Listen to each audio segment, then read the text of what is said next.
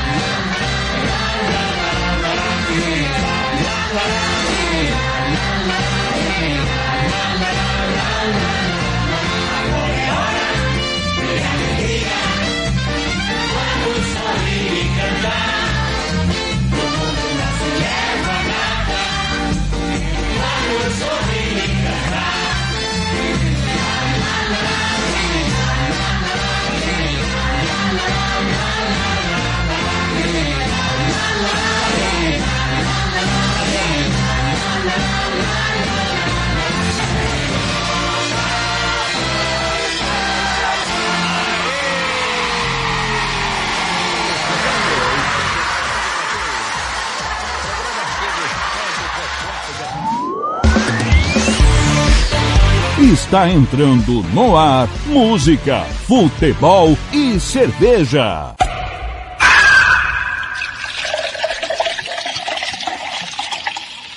Sua revista semanal com tudo o que acontece na semana e o que vai acontecer no fim de semana. Descontração, informação e cerveja para animar o seu sábado.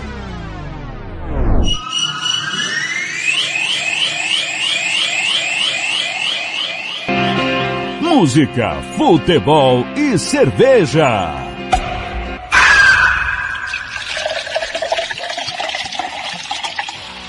Tiago Lopes de Faria.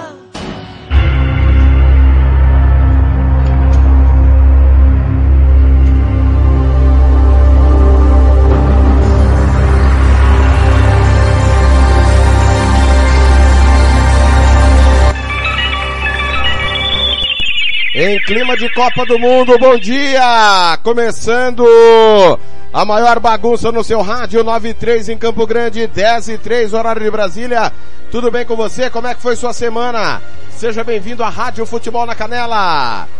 48 horas de futebol para você, estamos em rede. Rádio Futebol na Canela, Rádio Futebol na Canela 2, YouTube, Facebook, todos os canais para você curtir o episódio 101 do Música Futebol e Cerveja. Timão do Samuel Rezende, direção do TLF, com a coordenação do Fernando Blanc. Estamos ao vivo nesse super sabadão 26 de novembro de 2022. O ritmo, o tom é de Copa do Mundo. O caminho pro Hexa passa por aqui e você vai acompanhar absolutamente tudo, vai ficar sabendo de tudo o que está acontecendo neste Super sábado de Copa já começou, nós tivemos agora há pouco a Austrália batendo a Tunísia por 1 a 0 e começou, a bola está rolando para Polônia e Arábia Saudita 0 a 0 comecinho de jogo e nós vamos contar para você tudo o que acontecer nessa partida. Estamos atentos a tudo Tendo gol, você vai ficar sabendo,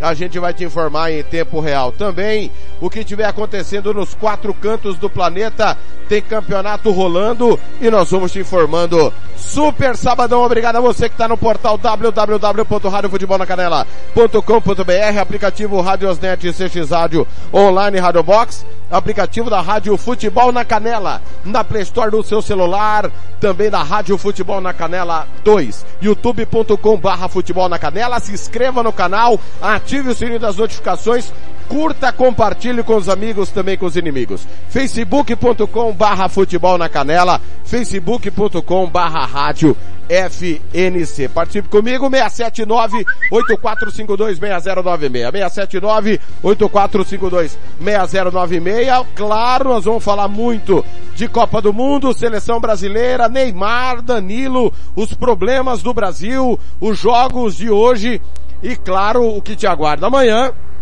E também Hoje nós vamos trazer entrevistas exclusivas, nós vamos bater um papo já já com o João Baratella, técnico do Operário Atlético Clube, que foi campeão da segunda divisão.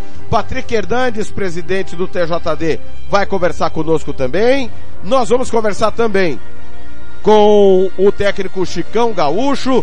Vamos falar da decisão do estadual feminino. Operário e Cerque se enfrentam amanhã no Jacques da Luz. Nós vamos bater papo com o Luiz Gustavo, técnico do Operário também, com Cleiton e o Nando, que são da Cerque, o CDB. Muita informação, entrevistas exclusivas e tudo que você precisa ficar sabendo a partir de agora aqui no Música Futebol e Cerveja, que também vai para Maracaju conversar com o presidente Matheus Bueno. twitter.com barra futebol na canela, twitter.com barra rádio FNC, desculpa, twitter.com barra rádio FNC, instagram.com barra rádio FNC, para você que está chegando nas nossas redes sociais. E eu já vou abraçar a galera aqui, o Ronald Pinheiro, tá conectado conosco, mandando o seu alô através do nosso WhatsApp, a galera do Instagram que está conectada conosco, lá Laís Moço, terapeuta, pessoal do Maracaju Atlético Clube, Daniel Nunes, Aurinei, Ney, Marcelo Nunes, Antônio Carlos Dus, 82, Heloísa Ribeiro, RSH Moller, JG Underline, treinador, treinador de goleiros, Felipe Rodrigues, Bruninx, 7, Enzo Henrique, Augusto Atlete, pessoal mandando o seu alô no Instagram. Obrigado, galera. Vou pedindo desculpa pela nossa voz, ainda se recuperando de uma gripe daquelas, mas estamos no ar. 97, confira comigo. 97. Pessoal, você que está no YouTube e no Facebook, devido a direitos autorais, as canções que nós vamos tocar não irão para o YouTube e para o Facebook. Você do YouTube e do Facebook, enquanto estiver tocando música, você vai estar tá ouvindo os hinos dos clubes do Mato Grosso do Sul e do Brasil. Tá certo? Então você do YouTube do Facebook vai ficar com os hinos dos clubes enquanto tá tocando música. Você que tá no canal de áudio, né, os canais de áudio da Rádio Futebol na Canela, aí sim, você vai ouvir as canções normalmente. Homenagem hoje, cada final de bloco, a Erasmo Carlos, que nos deixou, o tremendão nos deixou. E a partir de agora, vem uma sequência, primeira sequência, Delei Dorivan, Dalto e claro, Erasmo Carlos. Bom dia, 9 e 8 em Campo Grande. Música, futebol e cerveja.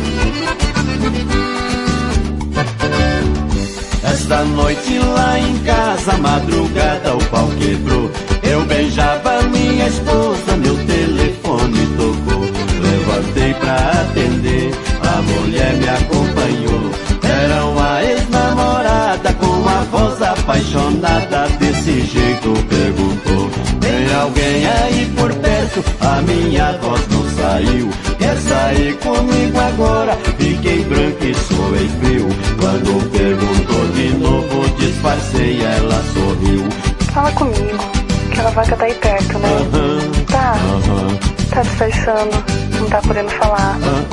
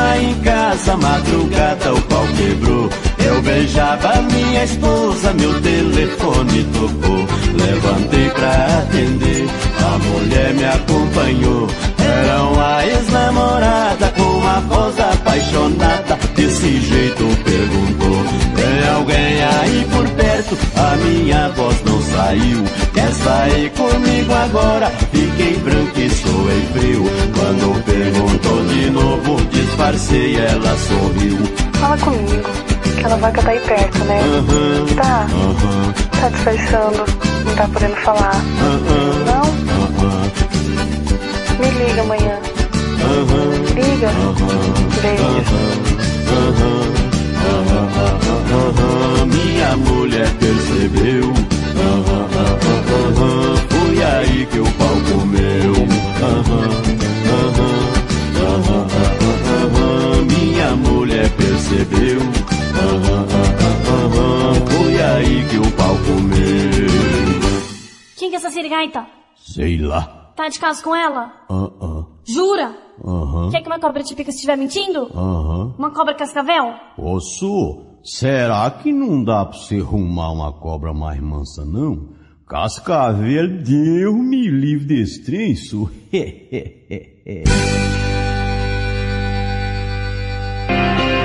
Música, futebol e cerveja.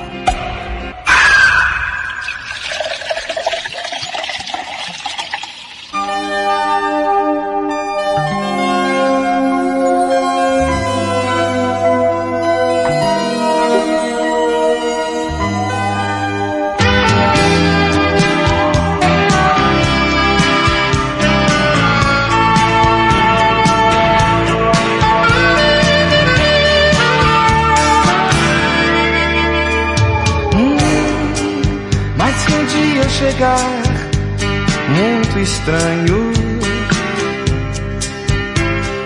deixa essa água no corpo lembrar nosso banho. Hum, mas se um dia eu chegar muito louco, deixa essa noite saber que um dia foi pouco.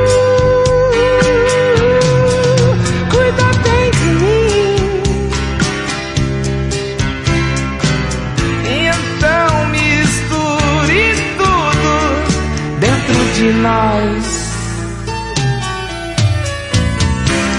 Porque ninguém vai dormir nosso sonho. Hum, minha cara pra quê? Tantos planos.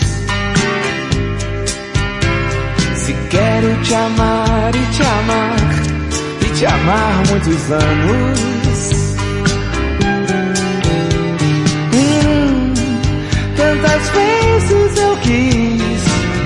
Ficar solto.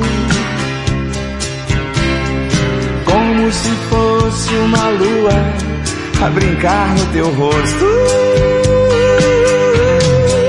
Cuida bem de mim.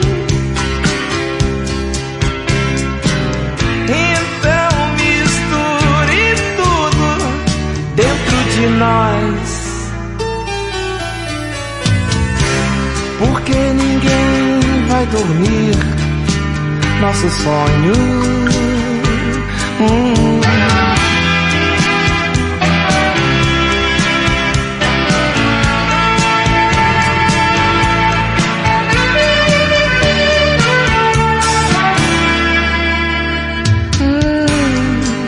Tantas vezes eu quis ficar solto, como se fosse uma lua a brincar no teu rosto. Cuida bem de mim. Então misture tudo dentro de nós. Porque ninguém vai dormir nosso sonho.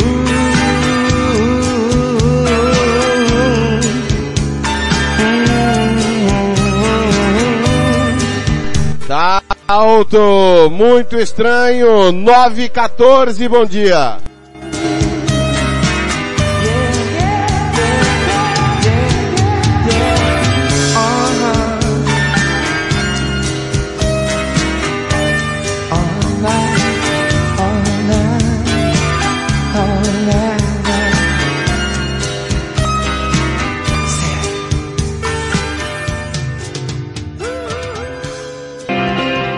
Música, futebol e cerveja.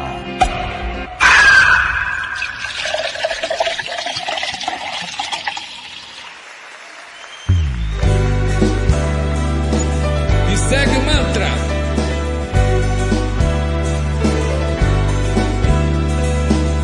Eu não posso mais ficar aqui a esperar que um dia de repente você volte para mim. Vejo caminhões e carros apressados a passar por mim. Tô sentado à beira de um caminho que não tem mais fim. Meu olhar se perde na poeira dessa estrada triste, onde a tristeza e a saudade de você ainda existe. Esse sol que queima no meu rosto, um resto de esperança, de ao menos ver de perto seu olhar, que eu trago na lembrança. Preciso acabar logo com isso. Preciso lembrar que eu existo, que eu existo, que eu existo.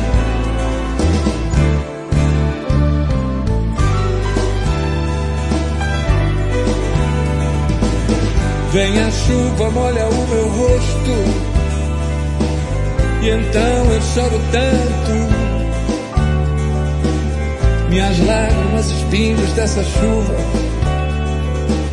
se confundem com meu pranto. Olho pra mim mesmo, me procuro e não encontro nada. Sou um pobre resto de esperança na beira de uma estrada.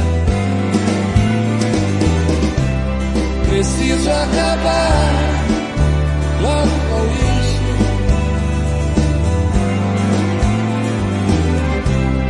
Preciso lembrar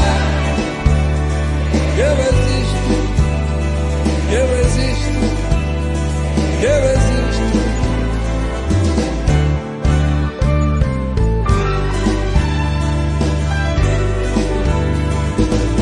Carros, caminhões, poeira, estrada, tudo, tudo se confunde em minha mente. Minha sombra me acompanha e vê que eu estou morrendo lentamente. Só você não vê que eu não posso mais ficar aqui sozinho esperando a vida inteira por você, sentado à beira de um caminho.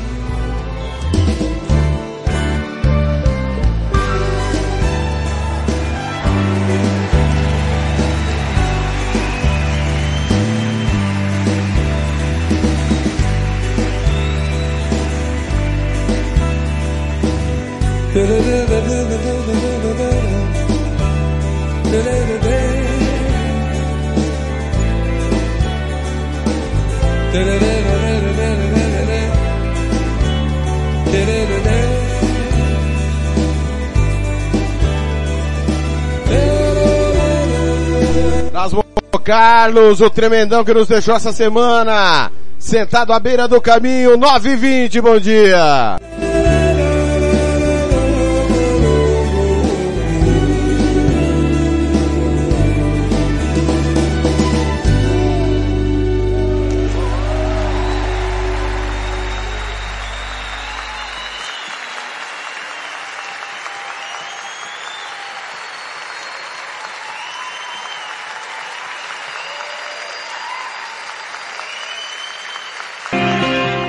Música, futebol e cerveja.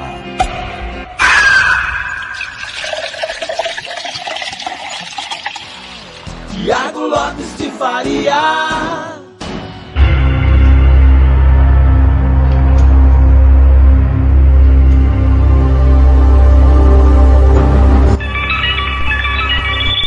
Campo Grande 921, primeira sequência musical, Erasmo Carlos sentado à beira do caminho, Dalto muito estranho, nós abrimos com delay do Orivan, aconteceu comigo. Lembrando que para você que está no YouTube e no Facebook, devido a direitos autorais, nós não podemos tocar as canções do Música Futebol e Cerveja, saem nos aplicativos de áudio, Radiosnet, CX Rádio, online, Radio Box. Já já, ao vivo, em instantes, técnico do Operário Atlético Clube, João Baratella. 21 primeiro tempo. Grupo C da Copa do Mundo, Polônia e, e Arábia Saudita 0 a 0 E a Arábia quase abriu o placar agora há pouco, hein? Mais cedo, a Tunísia perdeu da Austrália por um gol a zero. Estamos atentos a tudo, acompanhando tudo nesse super sábado de futebol para você. A bola tá rolando, né? Eu vou com a previsão do tempo e da temperatura para o final de semana no Mato Grosso do Sul e na volta eu vou te informar, obviamente, dos jogos que estão acontecendo nesse super do sábado. Não só de Copa do Mundo, tá tendo é, jogos nos quatro cantos do planeta e já já eu te informo. Informações da previsão do tempo aqui no Música Futebol e Cerveja. Rádio Futebol na Canela, aqui tem opinião. Sou Valesca Fernandes, meteorologista e coordenadora do Centex Semagro e vou passar as informações meteorológicas para o final de semana. Este final de semana será de tempo seco no estado. A previsão indica predomínio da massa de ar seco com sol e variação de nebulosidade devido à atuação de um sistema de alta pressão atmosférica no qual inibe a formação de nuvens de chuva. O destaque é que as temperaturas estarão em elevação, tanto as mínimas quanto as máximas, e podem ultrapassar os 35, 36 graus, principalmente principalmente nas regiões norte e pantaneiro. E a umidade relativa do ar deverá ficar baixa, entre 15 a 35%, e por isso recomenda-se evitar exposição ao sol nos horários mais quentes e secos dos dias, geralmente entre as 2 e as 16 horas. Sexta-feira, dia 25 do 11, a previsão é de tempo estável, com sol e variação de nebulosidade, porém não se descartam pancadas de chuvas bem isoladas no extremo norte do Mato Grosso do Sul. São esperadas temperaturas mínimas entre 16 e 21 e máximas de até 32 nas regiões sul e leste do estado. Nas regiões norte, pantaneiro Pantaneira, Bolsão e Sudoeste, mínimas entre 20 e 21 e máximas de até 36. E em Campo Grande, mínima de 20 e máxima de 33. Além disso, esperam-se baixos valores de umidade relativa do ar entre 15 a 35%, com destaque nas regiões centro-norte. Em grande parte do estado, os ventos atuam do quadrante leste e sudeste, com rajadas de vento entre 30 a 50 km por hora e que pontualmente podem atingir valores acima de 50 km por hora. No sábado, dia 26 do 11, previsão de tempo estável, com sol entre nuvens. Espera-se temperaturas mínimas entre 18 e 19, máximas de até 31 na região sul. E na região norte, espera-se mínimas entre 20 e 23 e máximas de até 36. E em Campo Grande, mínima de 21 e máxima de 33. São esperados baixos valores de umidade relativa do ar entre 15 a 35%, com destaque na região centro-norte do estado. E em grande parte do estado, os ventos atuam do quadrante leste-sudeste, com rajada de vento entre 30 a 50 km por hora e que pontualmente podem atingir valores de 60 km por hora. No domingo, dia 27 do 11, a previsão é de tempo estável, com sol e e variação de nebulosidade. Além disso, são esperadas temperaturas mínimas entre 18 e 21 e máximas de até 31 nas regiões sul e leste do estado. Na região norte, mínimas entre 19 e 24 e máximas de até 36. E em Campo Grande, mínima de 20 e máxima de 33. Além disso, espera-se baixos valores de umidade relativa do ar entre 15 e 35%, com destaque na região centro-norte. E em grande parte do estado, os ventos atuam do quadrante sudeste, com rajadas de vento entre 30 a 50 km por hora. Voltamos com mais informações meteorológicas nas próximas edições. Até lá. Valesca Fernandes para a Rádio Futebol na Canela. Música, futebol e cerveja.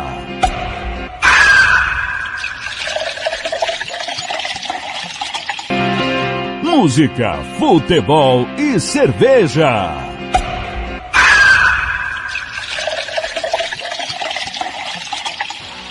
Tiago Lopes de Faria.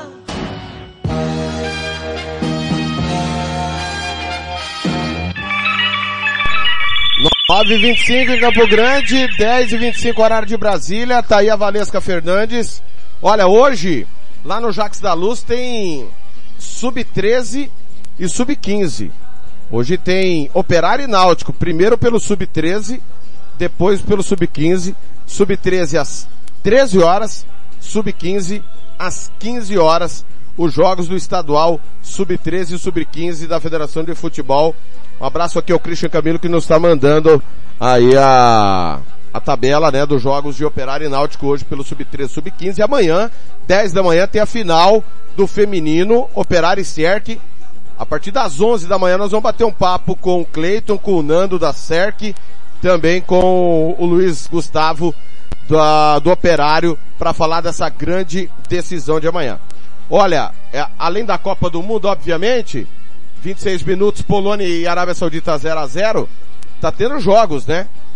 Nos quatro cantos do Brasil, é, do Brasil não, mentira, do planeta. Copa da Bielorrússia, o Slutsk bateu o Dinamo Minsk com 1 a 0 está classificado.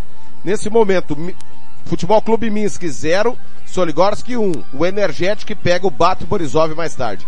Campeonato Búlgaro, clássico que começou agora há pouco. Cadê a minha vinheta aqui? Cadê, cadê, cadê? Aqui. Tem gol! Tem gol, tem gol, tem gol. Clássico lá na na Bulgária, 1 um para o Ludogorets, 0 para o Slavia Sofia. Na Copa da Bulgária, o Gigant perdeu nos pênaltis do CSKA Sofia. E o Sevilhedo tomou 4 a 0 do CSKA 1948 Sofia. Campeonato chinês Shandong Taishan 5, Han 0. Guangzhou e Henan 1 a 1. Jogos encerrados. Campeonato Cipriota. Daqui a pouco tem a Kalarnak e Apolon Limassol. Jogo importante, jogo do campeão da atual campeão que é o Apolon com a Kalarnak, que é atual vice. Campeonato colombiano hoje tem Independente Medellín e América de Cali. Copa do Egito tem Zamalek e Al Masri. Copa da Escócia, Hamilton e East Kilbride, Dundee FC e Air Onions, Dunfermline e Forfar, Wiki Academic e Falkirk, Clyde e Dumbarton. Campeonato Espanhol Série B, Alavés e Vila Real B. Málaga e Ponferradina, Albacete e Racing Santander. Oviedo Mirandês. Las Palmas e Tenerife, o grande clássico das Canárias. Na Série C, Badajoz e Córdoba. Na Série D, não, desculpa, Série C ainda, Castelão e Múrcia, Barcelona B e Numância. Campeonato Hondurenho, Playoffs, Real Espanha e Vitória. Campeonato Inglês, Série C, Vital e Halifax. Copa da Inglaterra, em andamento, King Lynn e Stevenage 0 a 0 Hoje ainda, Accrington e Barnet, Charlton e Stockport, Oxford United e Exeter, Portsmouth e Milton Keynes, Sheffield Wednesday e Memphis, Shaftesbury e Peterborough. Campeonato norte-irlandês, Cliftonville e Newry City, Linfield e Crusaders. Campeonato italiano Série B, Parma e Modena, Pisa e Ternana. Série C, Ancona e Torres, Olbia e Cesena, Reggiana e Rimini, Siena e Carrarese. Em Luxemburgo, Geoset, Geonès e Differdange. Na Nicarágua, Ocotal e Walter Ferretti. Português, Série C, Canelas e Varzim. Oliveira do Hospital e Acadêmica. Copa da Liga Portuguesa, acabou Oliveirense e Feirense. Hoje ainda Famalicão e Acadêmico Viseu, Braga e Trofense, Benfica e Penafiel. Copa da República Tcheca, Slova Liberec e Sigma Molouk. Campeonato Romeno, segunda divisão, Poliace e Dinamo Bucareste. Copa da Rússia em andamento, Sochi 0, CSKA Moscou 1. Torpedo Moscou e Ural 0 a 0. Turco Série B, Bolospor e Sakaryaspor 0 a 0. Ucraniano, Dinamo Kiev e Mentalist também 0 a 0.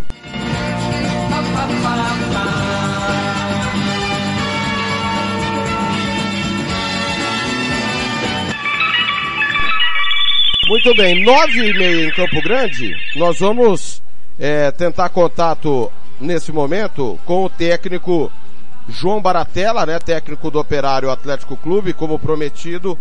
Ele vai bater um papo conosco, estamos ao vivo. Você que está no YouTube, curta, compartilha, se inscreva no canal, dê likes, compartilhe com os amigos. Meu, muito obrigado a você do YouTube e do Facebook. Eu repito, as canções não podemos mandá-las pro YouTube e pro Facebook por questão de direitos autorais, tá certo? Toda vez que tocar música vai entrar os hinos dos clubes do Mato Grosso do Sul. Opa! Ao vivo no Música Futebol e Cerveja, técnico campeão da Copa Assoma Sul, também campeão da Série B do Campeonato Sumatogrossense, que eu divulguei como João Baratella, que é o nome dele, mas ninguém conhece ele como João Baratella. Aliás, muita gente estranhou. Professor Deda. Bom dia, tudo bem? Prazer tê-lo aqui, professor, na Rádio Futebol na Canela, no Música, Futebol e Cerveja. Bom dia, Tiago. Bom dia, ouvintes da, da Rádio Futebol na Canela. É uma satisfação muito grande, né, Tiago, estar participando com você do teu programa, uma audiência muito grande no, no estado do Mato Grosso do Sul, né? E é uma alegria muito grande, né, de, de, estar com você aqui nesse programa hoje. Ô Deda, que ano especial para você, né? Duas competições, dois títulos, Carapó vira é, é, a capital do futebol aí no segundo semestre. Conta pra gente um pouquinho como é que foi esse trabalho e esse momento na sua vida. É verdade, né, Tiago? Acho que é uma alegria muito grande, né? O povo carapuense merece os né? É, graças a Deus a gente foi convidado aí praticamente estimado, né, pelo, pelo nosso prefeito, pelos amigos aqui, a, a participar desses dois projetos, né? E a gente procurou, é, dentro daquele conhecimento que a gente tem de futebol, a gente jogou alguns anos como atletas em clubes do Brasil, e a gente pôde contribuir, né, pro, pro futebol do nosso, da, da nossa cidade ter, ter isso nessas duas competições. Graças a Deus é, conseguimos com muito trabalho, né, com muita dedicação, é, ser campeão das duas competições. Nós estamos ao vivo no Música Futebol e Cerveja, conversando com o técnico João Baratella, o Deda, campeão pelo Operário Atlético Clube e campeão por Carapó da Copa Assomaçu. As competições foram interligadas, Deda, e como é que foi a montagem dos times? Os jogadores que jogaram a Copa Assomaçu estiveram no, no time da Série B ou são times diferentes?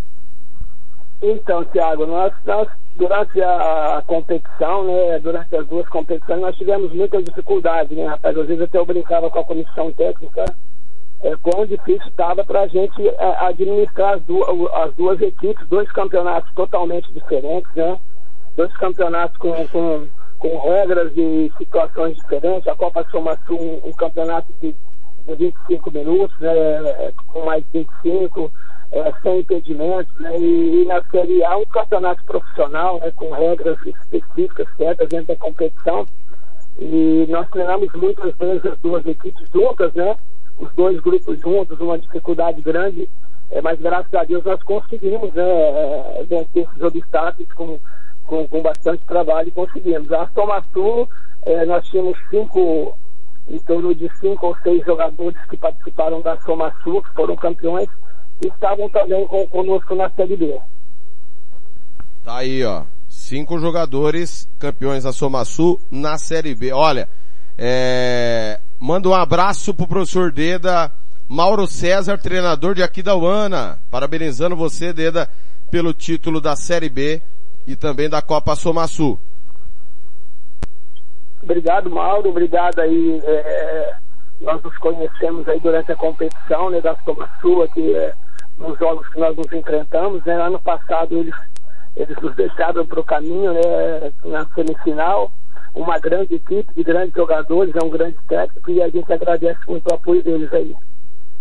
Ô Deda, quantos anos você tem? Há quanto tempo você milita no futebol? E há quanto tempo você está em Carapó? Ô Tiago, eu sou filho da cidade, né? Nascido aqui. É, eu tenho 54 anos.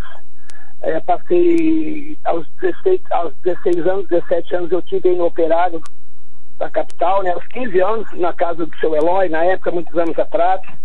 É uma pessoa conhecidíssima no futebol sul-mato-grossense. Depois eu, eu retornei para o Biratã, né? Fiquei no Biratã alguns meses, aí eu fui para o Inter de Porto Alegre, Fluminense, Figueirense, Santa Cruz, Catando Verde tem 13 clubes no Brasil e fora do Brasil, né? Em Portugal, na Arábia Saudita, no Ansar Clube. Então a gente teve uma carreira como atleta de mais ou menos 16, 17 anos, até eu retornar novamente para Carapó, onde nós iniciamos um projeto de escolinhas né, em 2001 e ficamos com esse projeto até 2017, né? Aí durante a pandemia a parada da eh, nós paramos com em sequência com, com a escolinha e depois eu fui procurado pelo nosso prefeito da cidade para fazer parte do, do departamento de esportes, para coordenar, retornar com as escolinhas e coordenar. e consequentemente surgiu as oportunidades da gente trabalhar como treinador, né? Até então é, eu me preparei a alguns cursos no Rio de Janeiro na época, fiz algum, alguns cursos, mas eu nunca tive a intenção e o desejo maior de seguir como treinador, né? Eu tive oportunidade para trabalhar com Alexandre Gama na Tailândia há, há cinco anos atrás, mais ou menos, oito anos atrás, não me recordo. E eu não tive intenção de ir, de deixar a família, de deixar os filhos, né? Porque não era meu foco principal, né? Mas a partir dessa intimada aí do nosso prefeito, do André Neves, que é um cara que nos incentiva muito o esporte, né? Aqui na nossa cidade, é, a gente resolveu aceitar esses desafios aí e entrar, adentrar de novo dentro do futebol para poder, é, graças a Deus, ter a felicidade de conseguir esses títulos que a gente conseguiu para o município, né? Que o povo aqui é muito fanático, o povo gosta muito e eu tinha que também dar uma contribuição nos anos como atleta, né? Poder contribuir um pouco daquilo que a gente aprendeu como atleta, trazer para esses meninos hoje que, que tiveram essas duas glórias aqui na nossa cidade. Nós estamos falando com o técnico campeão da Série B e da Copa Soma Sul, professor João Baratella, o Deda, que pela primeira vez participa do Música Futebol e Cerveja da Rádio Futebol na Canela. Ô Deda, queria que você falasse da dificuldade que foi a, a, a Série B, algo novo para você, né? E você no meio de uma competição como explicou há pouco, né? Características diferentes, é, tem peculiaridades, tem leis, estatuto do torcedor, questões administrativas. O operário está organizado nessa parte ou você teve que tomar conta além do campo e bola? Não, Thiago, não. É... Quando eu fui procurado, a gente exigiu algumas situações, né? Nós conversamos, nós temos uma diretoria é, muito trabalhadora, né? Um, um, um, pessoal que trabalha muito com, com a parte de documentação, com a parte de estrutura, né? Nós temos um grupo, né? Uma diretoria formada, uma equipe bem que trabalha muito, né? Acho que as pessoas às vezes é, é, pode analisar, ah, o operário foi uma zebra. Não, não foi uma zebra, né? Nós, nós, nós planejamos tudo que nós conquistamos, né? Não foi por acaso. Nós, nós tínhamos uma equipe, né? É, dentro das nossas limitações, dentro, dentro do orçamento que a gente tinha no momento para montar uma equipe para a Série B, é, juntamos jogadores da casa, alguns jogadores da região e trouxemos mais alguns jogadores de fora, né? É, de, de, clubes do Brasil para poder nos ajudar. E graças a Deus o projeto deu certo, mas é, a minha parte ficou mais a parte de campo mesmo, não me envolvi nessas partes, né? Eu só sempre exigi da diretoria que dê o máximo possível para os atletas, né? Que faça o máximo possível para os atletas, porque eles são os donos do espetáculo, né? Então eu procurei é, dentro disso aí, cobrar isso deles. E eles nos deram um retorno muito grande. Carapó hoje está tá preparado né, com uma organização muito grande de toda a diretoria. Tá aí. Ô, ô Deda, a, no momento que tem gol, gol na Copa do Mundo é gol da Polônia. A Polônia abre o placar contra a Arábia Saudita 39 do primeiro tempo, um para a Polônia, zero para a Arábia Saudita. Estamos ao vivo, batendo papo com o professor Deda e, claro, trazendo informações da Copa para você. Ô Deda, é óbvio que o Estado nosso é, é extremamente dependente do poder público. Tanto para a competição da Série A, da Série B não é diferente. Só que da Série A, uma ajuda do governo do Estado, né? Há mais de 20 anos o Operário não teve essa ajuda porque estava na Série B, mas me parece claro que há um envolvimento municipal com o clube. É, o Operário exclusivamente depende da prefeitura para participação nas competições, Deda? Sim, sim, com certeza, né, Thiago? Com certeza depende, né? É, pode ser uma, uma ajuda muito grande para a gente conseguir é, esse título, né? Eu não, a gente não sabe é, o, o, esse processo todo que a gente procura não, não se envolver nessa parte mais burocrática, né? Mas sem dúvida nenhuma, sem a ajuda dos, do, das prefeituras, dos municípios, eu acho é, pouco improvável que se tenha futebol no Mato Grosso do Sul, né? Você acompanha aí muitos anos, você sabe como que funciona, as equipes muito, é, muito carentes financeiramente de recursos, né? E não tenha dúvida nenhuma que sem ajuda é, praticamente fica impossível de fazer futebol no Mato Grosso do Sul. Ô, Deda, eu tô pegando a campanha aqui, é, do Operário, empatou com o Iviem 1 a 1 lá no Saraivão na primeira rodada. Depois, empate em Campo Grande com o Novo Operário 0 a 0 Depois, vitória sobre o Náutico 1 a 0 Pênalti bem mandrake, hein? Aliás, aliás, falei sobre esse assunto aqui. Nossa, o pessoal de Carapó, acho que eu não tenho nada contra Carapó. Só emiti opinião que para mim não houve o pênalti, né, que decidiu a partida. Aí a vitória, aliás, o empate com o comercial 1 a 1 E eu confesso que queria que você falasse desse jogo, porque achei inadmissível, Odeda. O comercial jogou três dias seguidos e, e, o Operário teve uma certa dificuldade com o comercial. E aí já tinha vencido o Seart 2 a 1 o jogo do acesso, né? Essa campanha da fase de classificação. É, são, foram duas vitórias, três empates, cinco gols marcados, três sofridos. Por que essa dificuldade tão grande com o comercial que jogou domingo, segunda e terça, Deda? Então, Thiago, né, você falando dos jogos todos aí, a gente, quando começou o campeonato, que a gente pegou a tabela, a gente planejou, né? Houve um planejamento nosso dentro da competição, junto é, com os jogadores, né? Que os dois primeiros jogos eles eram importantíssimos para a gente, né? Tanto em Viena quanto como Novo, né? Duas grandes equipes, equipes acostumadas com a Série A do Campeonato Estadual, e nós conversamos com os atletas que nós tínhamos que no mínimo trazer um ponto de lá, né? Para poder porque depois nós tínhamos três jogos em casa, né? Com, com, com a expectativa de vencer os três. Então nós, nós nos planejamos, nos organizamos para isso, né? E nós conseguimos, né? Nas duas primeiras partidas, diante de dois adversários muito difíceis, é difíceis, é dois adversários que montaram equipes para com, com, com segurança para subir para a Série A, né? E depois dos três jogos em casa a gente teria não mais facilidade, mas teríamos mais é, jogando diante do nosso torcedor com a casa cheia, de procurar fazer os nove pontos em casa, né? Não conseguimos os nove, né? Conseguimos os sete pontos, é, que nos deu também a possibilidade de fazer é, a, a, a, a, grande final em casa. É, o jogo com comercial, como você disse, nós tivemos um pouco de dificuldade porque é, houve-se um nervosismo por parte do grupo, dos atletas, de que é, nós tínhamos necessidade de vencê-los em casa, né?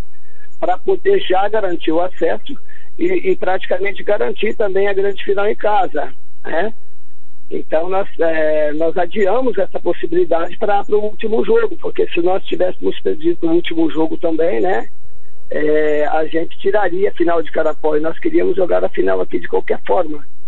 Mas graças a Deus deu tudo certo, né? É, fizemos uma grande campanha, fomos aí é, campeão invictos, né? Para um grupo é, de atletas desconhecidos, um grupo bastante jovem. Eu acho que foi de uma valia muito grande para eles e também para Carapó, para nossa cidade. Aí veio a grande final com o novo operário, jogo único, né? Para mim, dois pênaltis bem discutíveis também, tanto para o novo operário quanto para o operário. É, e o pessoal disse que vai entrar com recurso, que não pode fazer gol de fora da área daquele jeito, hein? Pessoal, aonde, da onde que o guri tirou aquele chute, Deda? Ô Tiago, é, aquele menino é um menino da casa, né? O Claudinho, ele, ele é atleta meu desde os dos 13 anos na, na base, né? Na escolinha.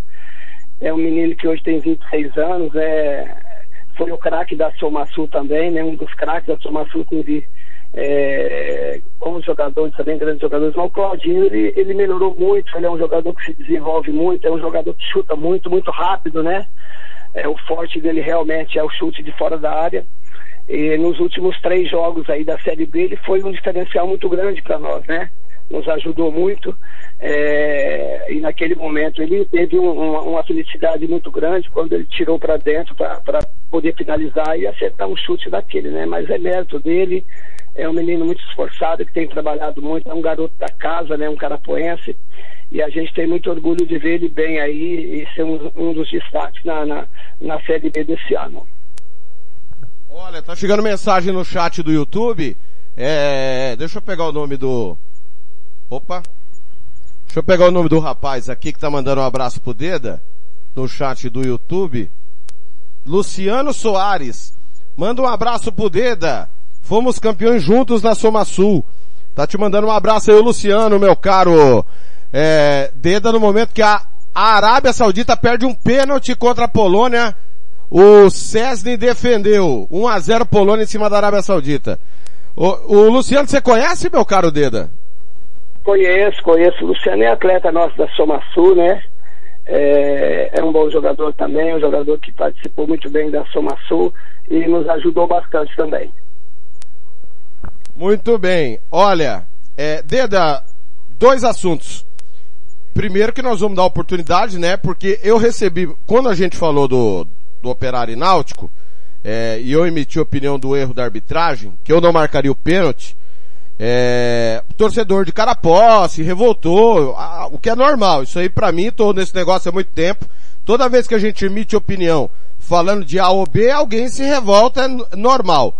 Mas o que me estranhou, Deda, é que muita gente de Carapó falou do comportamento do Náutico aí na cidade. E parece que já tinha tido um, um, uma, um fato anterior no campeonato sub-17. Eu queria que você explicasse qual foi o problema que teve no jogo de vocês com o Náutico. Sim, Thiago, é... ao final do jogo, né, o problema é que houve, houve uma cobrança muito, muito exagerada do Náutico em relação a isso, né? Acabou o jogo, alguns atletas deles jovens ainda, né? Bom, primeiramente deixar claro, né, que a gente tem o maior respeito pelo Náutico, pela, pelas pessoas que dirigem o Náutico, né? Pelos atletas deles, que é, é uma equipe com bons jogadores, com meninos jovens, né? Um futuro grande pela frente, né, Thiago? Então, é, primeiramente a gente deixar claro isso, né? Mas acabando o jogo, né, após o jogo, é, a gente via-se um time nervoso, um time muito revoltado com o resultado, né? É, a parte de arbitragem, Tiago, eu não gosto nem de discutir, porque eu acho que a gente, nós treinadores, nós temos que, que, nos afastar disso aí. Às vezes dói o resultado, às vezes o cara erra contra você, ou ele erra a teu favor, eu não tenho nada a ver com isso. Nós não temos que se preocupar com arbitragem. Principalmente eu não, não, não me preocupo muito com isso, né? Não é, não é do feitio. Agora, naquele jogo, ao final do jogo, alguns jogadores deles jovens, rapaz, meninos de 17, 18 anos, é, gritando, xingando nossos jogadores, né, time de é, é time do seu quê, papapá, é, com palavras né, de, de baixo calão, isso nos, nos entristeceu muito grande, gerou um, um, um, clima de revolta, né? E na saída dos vestiários, alguns jogadores que querendo fazer atos obscenos aos torcedores, né? Então é um, um, um constrangimento muito grande que se criou na época aqui, né, no jogo. Eu acho que são coisas que atletas e treinadores devem deixar para a diretoria resolver esse problema e nós, nós não se metemos. Mas o que aconteceu foi isso, né? É, parece que em Campo Grande também eu não fazia parte do grupo do Sub-17 o ano passado, mas parece que teve um problema também meio, é, meio pesado lá, não sei o que, que aconteceu, né? Se foi arbitragem. Mas essas coisas, cara, eu, eu procuro não me envolver, é, não, não, não ser infeliz com, com esse, tempo, esse certo tipo de atitudes, porque ela não, ela não condiz com o futebol, né? Com, com a alegria máxima que a gente tem de exercer o futebol, de fazer uma equipe é, colher o máximo de um time para poder colher resultados, para jogar bonito, para fazer grandes jogos, né? Isso é o que cabe para a gente que está no futebol. Agora, a parte extra-campo, de arbitragem, do torcedor, de, de brigas com atletas, eu acho que isso aí não cabe. Eu acho que é, houve um pouco de desrespeito com os atletas do Náutico para conosco naquela oportunidade, né? É, e isso ficou até uma coisa muito chata aqui. Estamos conversando com o professor João Baratello Deda, técnico do Operário de Carapó. É, Kleber Farinha, manda um alô para o Deda, grande técnico. Quem que é esse Farinha aí, ô, ô Deda? Ô, Tiago, Farinha é um lateral nosso também aqui da cidade, né, que participou da Soma Sul também, que acho que a rapaziada da Soma Sul deve estar em peso, né? Um grupo. Mas, mas ele faz muita farofa ou não, ô, meu caro de, ô, Deda? Oi, não entendi, Tiago. Dá pra fazer muita farofa com farinha ou não?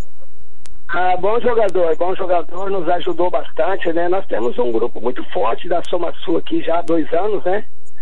e a gente conseguiu nos dois anos estar é, tá entre os quatro aí. Esse ano a gente conseguiu ser, ser campeão é por mérito dos meninos também trabalham muito, um treinam muito, né? E a gente conseguiu esse feito inédito para eles que eles merecem sem dúvida nenhuma. Deda, queria a sua opinião sobre esse, esse embrolho aí. A Série B não acabou, né? Nós tivemos aí essa semana muita atenção, né? Aqui nos microfones da Rádio Futebol na Canela, que com exclusividade cobriu o julgamento do Náutico Alex Cruz, gerente de futebol de Viema, pistola, já foi denunciado também pela procuradoria, o Iviema vai recorrer, é, a procuradoria também vai recorrer, daqui a pouco nós vamos bater um papo com o Patrick Hernandes. Como é que está vendo esse embrolo aí do Náutico e essa é, absolvição? O Náutico vai pro lugar do Naviraense e o Iviema fica. Então, Thiago, é, eu cheguei até a ouvir a entrevista do Alex essa semana, né? É, a respeito dessa situação, né? Como eu disse para você, é mais uma situação chata que acontece no, no, no futebol sul-mato-grossense, né? Eu acho que tem que se cumprir o que está no regulamento, né? Tem que se cumprir a regra, né? Doa quem doer, né? E eu, dentro do pouco conhecimento que eu tenho dentro dessa, dessa parte burocrática, eu acho que é, houve um exagero aí né, em relação é, à perca, do, à perca pelo IVM, né? É, não estou defendendo o IVM nem o Náutico, não sou advogado de ninguém, estou apenas planando a minha opinião, mas eu acho que se o IVM se sentiu prejudicado, o IVM tem sim que procurar os seus direitos, né? É, foi uma equipe que investiu muito, né? Uma equipe forte, uma equipe fortíssima, né? Que, que montou uma grande equipe, tem lá um grande treinador, que é o Douglas, né? a gente conhece o trabalho do Douglas. Então eu acho que se eles estão, se sentem no direito, eles têm que procurar os direitos deles sim. Olha, tá bombando o nosso o YouTube aqui, galera. Vá se inscrevendo aí no canal, dê likes, compartilhe, ative o sininho da notificação. Todas as informações do futebol sul-mato-grossense você pode acompanhar também no nosso canal no YouTube, aplicativos de áudio, Galera tá em peso realmente ouvindo o dedo. Dedo, você vai continuar para a temporada que vem? Qual que é o seu combinado? O que que a diretoria já já adiantou, não adiantou? Até porque, viu, Deda? A, a informação de ontem para hoje, o pau cantou num dos maiores clubes do Brasil e do mundo. Dorival Júnior pediu demissão. É, acaba de sair que o Vitor Pereira vai ser o técnico do Flamengo. E o Deda, vai continuar ou não vai no Operário? Ô Tiago, então, rapaz, é é, eu praticamente já fui intimado aí pela, pela diretoria, né? Eles intimam a gente, a gente tem que ouvir, né? Mas eu, é, como eu disse para você no início, né, Thiago, eu estou no futebol há muitos anos, né? Como atleta aí há quase 20 anos. E eu nunca tive intenção e nunca, não era meu projeto de vida continuar a ser treinador de futebol, né? É, a oportunidade dela surgiu aí e a gente fez um bom trabalho e eu vou conversar com a diretoria esses dias, a gente já está sentado conversando, né? É, mas é bem provável que a gente continue sim, é bem provável que a gente é, continue aí na Série A para poder, se Deus quiser, fazer um bom campeonato na Série A aí. Ó, mais, mais, mais mensagem aqui pro dedo, ó. Paulo Henrique, que eu acho que é o secretário de esportes. Manda um abraço aí pro Deda, um gigante como treinador. Márcio Castro, Deda, tenho muito orgulho de você e de poder fazer parte de cada título ao seu lado. Estamos juntos, garoto. Quem que são essas figuras aqui, Deda? O Paulo, Paulo Roberto é o chefe do departamento de esportes, né? É nosso chefe lá. É uma pessoa que nos ajuda muito, o Paulo Roberto, né? O Paulo Henrique é um, é um volante nosso da Soma Sul e também da CBA. E o Márcio também é jogador nosso, rapaz. A boleirada tá tudo aí, né, Thiago? Tá todo mundo participando e mas é, são meninos que a gente conhece há muitos anos, né? Hoje são pais de família. É, muitos trabalhou com a gente aí na base há alguns anos atrás. Né? Então a, são todos amigos que estão participando aí junto com, junto com a gente aí. Vocês podem puxar saco do dedo só porque o dedo tá aqui, viu? Não, ninguém vai entrar para falar mal dele. Pode falar mal que eu leio a mensagem do ar também, né, dedo? Não tem isso não. Não, pode falar mal, pode falar mal. Pode falar mal, quem quiser pode falar, não tem problema nenhum não. Ô Deda, é 9h55, ó, o grupo aqui do Operário tem o Aquidauanense, o Dourados, o Náutico e o Novo Operário. Ou seja, são três times que vêm da segunda divisão. É, o Deda não perdeu nenhum dos dois aqui. Né? O Dourados não tem estádio para jogar. Roubaram até a fiação lá do, do Douradão, segundo me, me informou essa semana o presidente da ASEMES, Antônio Coca. O Aquidauanense e o Deda tem um, um, é, tem uma história aí do, da, da Copa Suma Suma, o treinador era outro, né? Ô Deda, dá pra fazer 24 pontos aqui, não dá não? 12 no turno, 12 no retorno, melhor time da primeira fase, hein Deda? Não, Thiago, não, tem que vamos com calma, né? A gente tem que ter calma, é, é são equipes aí de tradição, né, no futebol sul-mato-grossense, entendeu? Nós estamos ainda começando um projeto aí novo, né? É, muito feliz com o título da Série B, não resta dúvida que foi um título inédito para a nossa cidade, né, para o nosso município. É um título invicto, né? E não tenha dúvida que nós estamos muito felizes, mas sabemos das dificuldades, né, Tiago? Sabendo que a Série A é outro nível, né? Uma, é um outro campeonato, é um campeonato diferente, né? E são adversários, como eu disse para você, de tradição. Você pega aqui da UANES, são, é, tem títulos, né? É, são equipes conhecidíssimas né, do, do, do, nosso futebol, equipes já com, com o nome cravado no cenário do futebol sul-mato-grossense. Né? Então, é, nós vamos procurar é, juntamente com a diretoria, né, buscar aí alguns reforços que devem vir, né, que devem vir para nos ajudar, para que a gente possa, se Deus quiser, é fazer uma boa Série A, né, sem, sem, sem muito sonho, sem muita ilusão, porque futebol, é, você sabe bem como a gente que é, futebol um dia é verdade e no outro é mentira, né, então a gente tem que estar centrado, é, é ver como que a gente vai definir a situação dos atletas que vão ficar, daqueles que vão, que vão nos deixar, né? Com mais aqueles que vão chegar para a gente é, realizar um trabalho também que a gente possa é, colocar o nome de Carapó onde ele merece. Tá chegando mais mensagem aqui, ó. Cláudio Gomes Ramos. Boa, Deda! Rumo à Série A, foi top demais fazer parte dessa equipe Operário e a Soma Sul. Mais um jogador teu, né, Deda? É, esse Cláudio Gomes Ramos é o Claudinho, né? Do golaço lá, né? Que você falou agora, né, Thiago? Ah, Claudinho, ó. Ô, Claudinho, você fez o gol porque não era eu o goleiro do outro lado, Claudinho. Aí é mole, né, Deda? É verdade, mas é um, é um grande jogador, é um jogador que evoluiu muito, né? Praticamente, eu cobrava muito dele. É um jogador que nunca teve experiência de jogar uma Série B, né?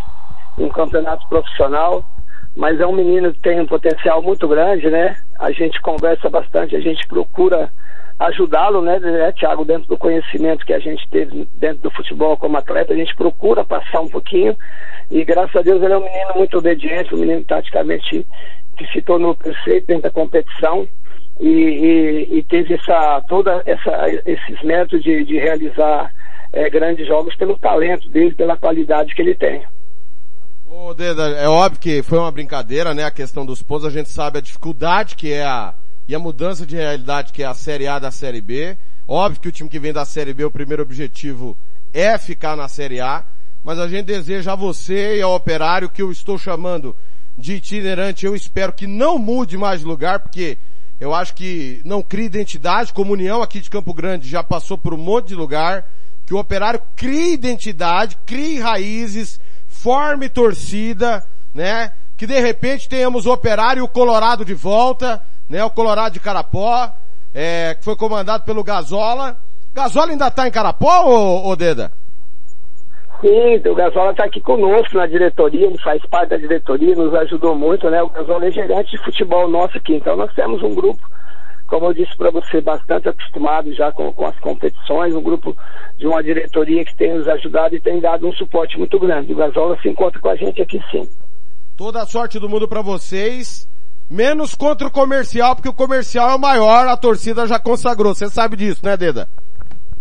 É verdade, Thiago, é verdade. Começar um grande time como, como, como o Mato Grossense, eu acho que né, a gente está feliz, né, Thiago, e nosso desejo maior realmente é da gente é fazer uma grande Série A, continuar na Série A, né? Continuar na Série A, fazer um bom campeonato, né? É, para trazer essa identidade, como você disse, para o nosso torcedor. Eu acho que, é, não sei se você teve a oportunidade de ver o jogo ou não, mas tanto é, as duas finais que nós tivemos em casa contra o Aquidauana pela Copa Soma Sul e a final pela Série B, deu mais de duas mil pessoas no estádio, estádio completamente lotado, tomado, bonito, né? Então é isso que a gente quer. Nós queremos essa identidade com o torcedor, com aquelas pessoas que nos ajudam, entendeu? E o operário é, hoje no momento, é, é a equipe de Carapó, ele está se criando essa identidade, essa paixão, esse sabor que o torcedor carapuense tem. E a gente espera né, que, que o operário continue na Série A, é, dando alegria para pro, os torcedores de Carapó. Ô Deda, quem que é o goleiro do time? O goleiro é o Júlio César, um menino que veio do Fluminense, né? Ele teve 10 anos de Fluminense na base, é, é um grande goleiro, um goleiro que nos ajudou muito, viu, Thiago? Nos ajudou muito, é uma experiência, é jogador que é, foi formado, no, como eu disse, no Fluminense, quase 10 anos de base, depois teve alguns times do Espírito Santo e outros lugares. E foi um jogador que foi, foi nos indicado, né? É, através de um vídeo até, e eu quando eu vi o vídeo desse menino eu fiquei impressionado, né? Um rapaz jovem, ainda 24 anos, né? E pedi a contratação na, no, no mesmo dia, já tive uma, uma conversa com o diretor do Fluminense, da, da base lá na época que ele esteve lá, e me deu as maiores referências sobre o rapaz, né? Então eu resolvi trazer ele, graças a Deus, é, nos ajudou muito, muito, muito, foi um dos grandes destaques nossos aqui na Série B. E, e quem que é o reserva dele? Esse é o Matheus Marreta. Olha, se precisar de um goleiro aí, tô à disposição, viu, professor? Fala comigo, eu peço dispensa aqui da equipe e a gente vai pro, pro pau. É, nós vamos precisar reforçar, cara, nas feriais. Se precisar, nós vamos te ligar para você. Olha, foi um prazer, viu, Deda? Bater esse papo com você, agradeço, peço desculpa por atrapalhar aí o seu sábado, mas a gente precisava te ouvir, o microfone da Rádio Futebol na Canela sempre aberto para você, para Operário e para a cidade de Carapó. Ô, Thiago, obrigado, cara, obrigado. Para mim, é, pela primeira vez, é uma satisfação muito grande participar do seu programa, né? É, fico muito feliz é, dessa atenção que você está dando aí para a nossa equipe, né, uma equipe do interior, né, uma equipe desacreditada, uma equipe que no início é, é, às vezes até brincavam e zombavam de nós, né? E seríamos o patinho feio da competição. É, mas nós nos unimos muito, né? Pegamos o grupo de jogadores ali, né? em torno de 25, 26 jogadores que nós tínhamos, até com os meninos da base é, nos, nos, unimos, nos juntamos, conversamos muito, trabalhamos muito, né? E, e botamos que nas nossas mentes que nós tínhamos condições tranquilas de, de chegar às finais do campeonato, né? De trazer a final para Carapó. E graças a Deus nós conseguimos. Mas isso tudo, Thiago, não foi por acaso, viu? Como eu disse para você, nós treinamos muito, nós, nós trabalhamos muito dentro da, das nossas limitações, aquilo que a gente tinha. E conseguimos, graças a Deus, é, ganhar esse título muito inédito para o município. Então eu te agradeço de coração a oportunidade é, de estar falando desse, dessa equipe. Abraço, Deda. Boa sequência aí, viu? Abraço, Thiago. Fica com Deus, irmão. Obrigado. Tá aí, técnico João Baratella, o Deda, ao vivo, no Música Futebol e Cerveja. 10 e 3 em Campo Grande. Já já tem Matheus Bueno, presidente do Maracaju, ao vivo conosco. E só para repetir, para você que está no YouTube, no Facebook, toda a sequência musical, a música não pode ir para o YouTube, para o Facebook por questão de direitos autorais, senão bloqueia o nosso canal, derruba a nossa, nossa live. Mas as entrevistas vão entrar normalmente e a participação de todo mundo. Nós vamos para mais uma sequência musical, em nome sempre de Barbearia Velho Barreiros, Bronze Sat, Estância Nascimento, Invictus Esportes e Romex. E já já a gente volta é, com mais informações, mais entrevistas. Intervalo de jogo. Um para a Polônia, zero Arábia Saudita e a Arábia Saudita perdeu um pênalti. Tá chegando Diego Arnaldo, gorjeta do garçom, Barão Vermelho pro Dia Nascer Feliz e Erasmo Carlos, homenagem ao tremendão que nos deixou essa semana, a carta. Repetindo as músicas só nos canais de áudio, Radiosnet, CX Rádio, nos aplicativos que você baixa na Play Store do seu celular. Você do YouTube, do Facebook vai ficar com um bloquinho aí dos hinos dos clubes do Mato Grosso do Sul. Campo Grande, confira comigo, 10 e 4, bom dia.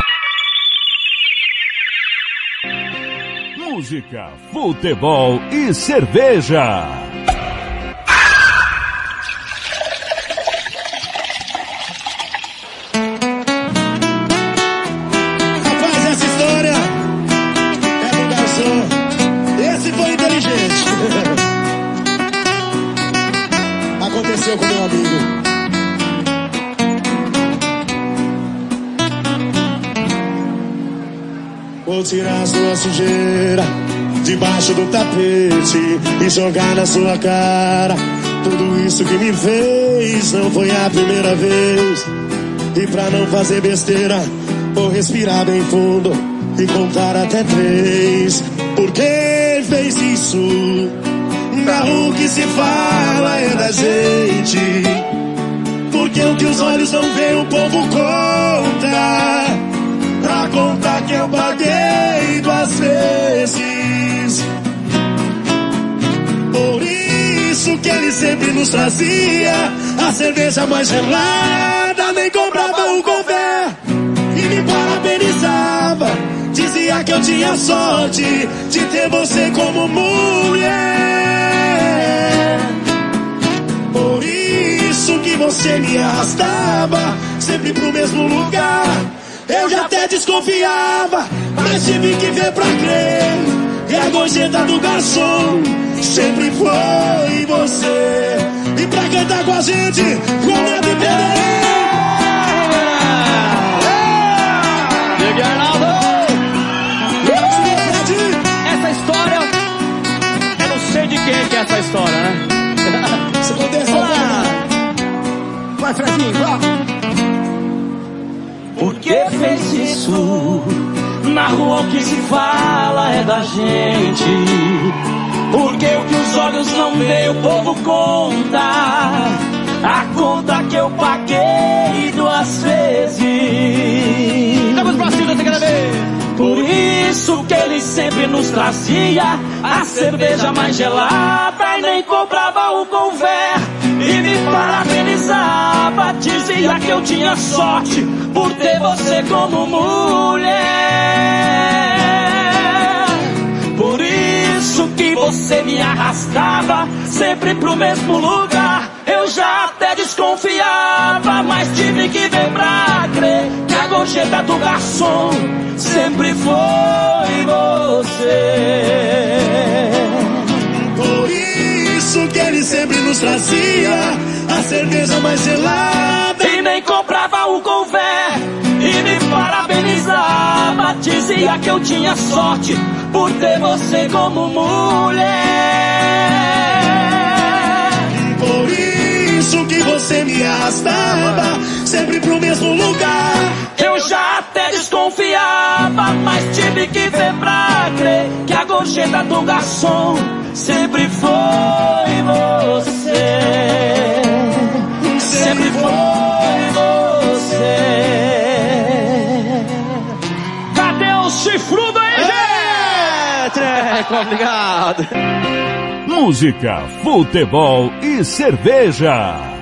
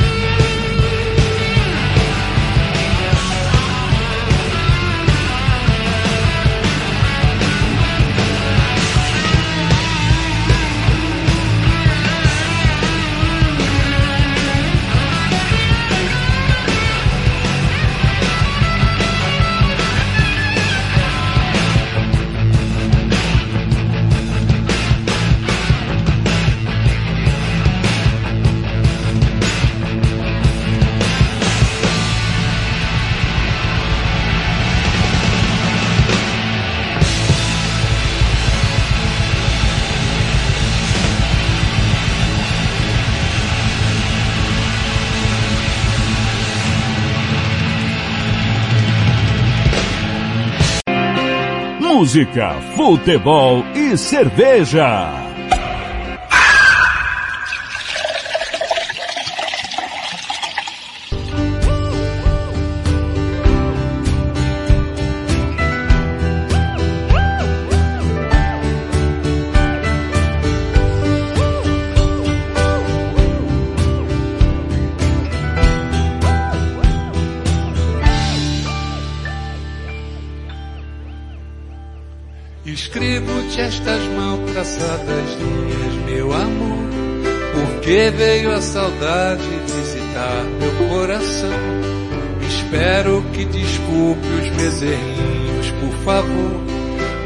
Frases desta carta que é uma prova de afeição. Talvez tu não alheias, mas quem sabe até darás resposta imediata, me chamando de meu bem. Porém, o que me importa é confessar-te uma vez mais. Não sei amar na vida mais ninguém. Tanto tempo faz que li no teu olhar a vida cor-de-rosa que eu sonhava. E guardo a impressão de que já vi passar um ano sem te ver, um ano sem te amar. Ao me apaixonar por ti não reparei que tu tiveste só entusiasmo. E para terminar, amor assinarei, sempre, sempre teu.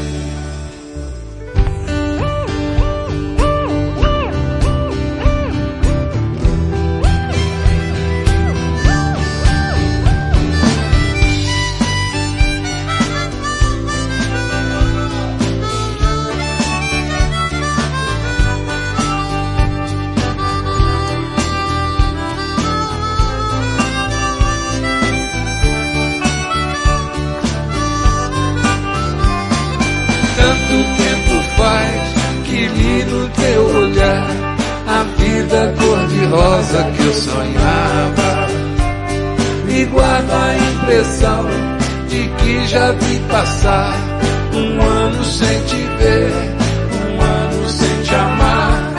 Ao me apaixonar por ti não reparei que tu tiveste só entusiasmo.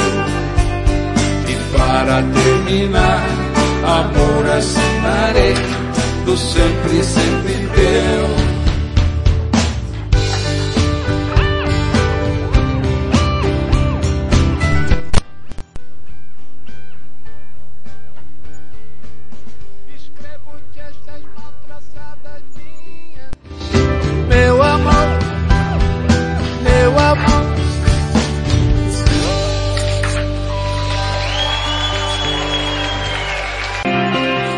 Música, futebol e cerveja.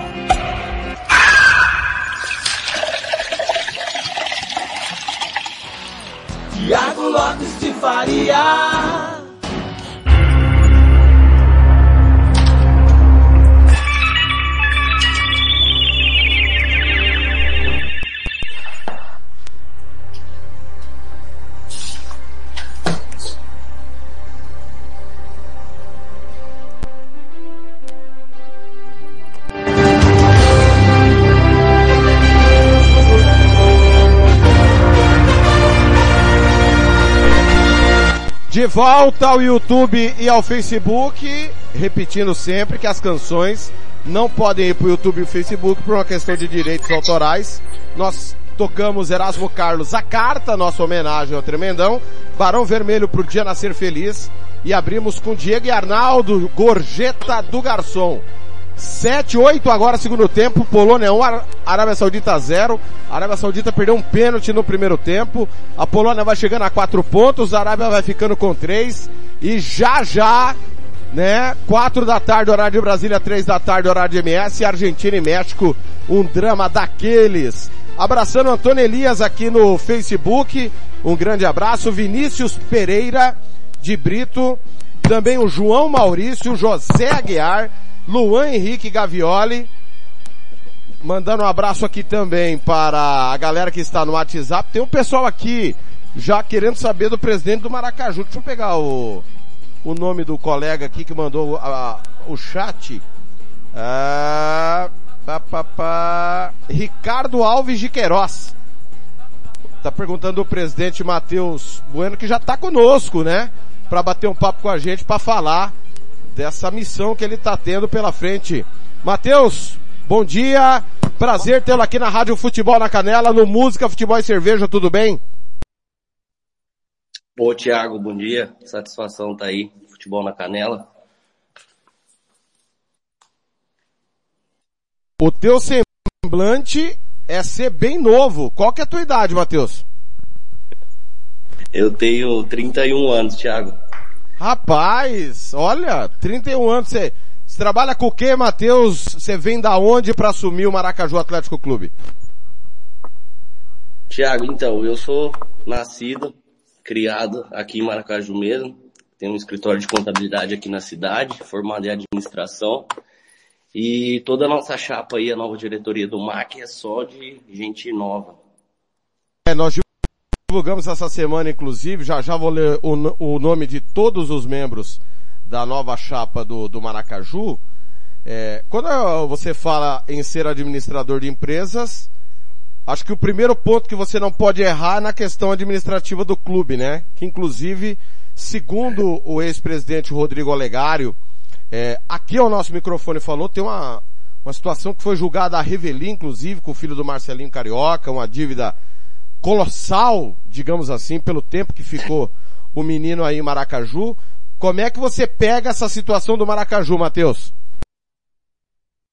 Então, Tiago, como a gente já havia dito em reunião com a nova diretoria, é, a situação, assim, do jeito que a gente pegou é com cara e coragem, com gente nova para trabalhar, modificar aí o que a gente puder modificar, para dar, dar alegria de novo aí pro torcedor maracajuense, né, que é fiel, nossa torcida aqui em Maracaju é, é sem base.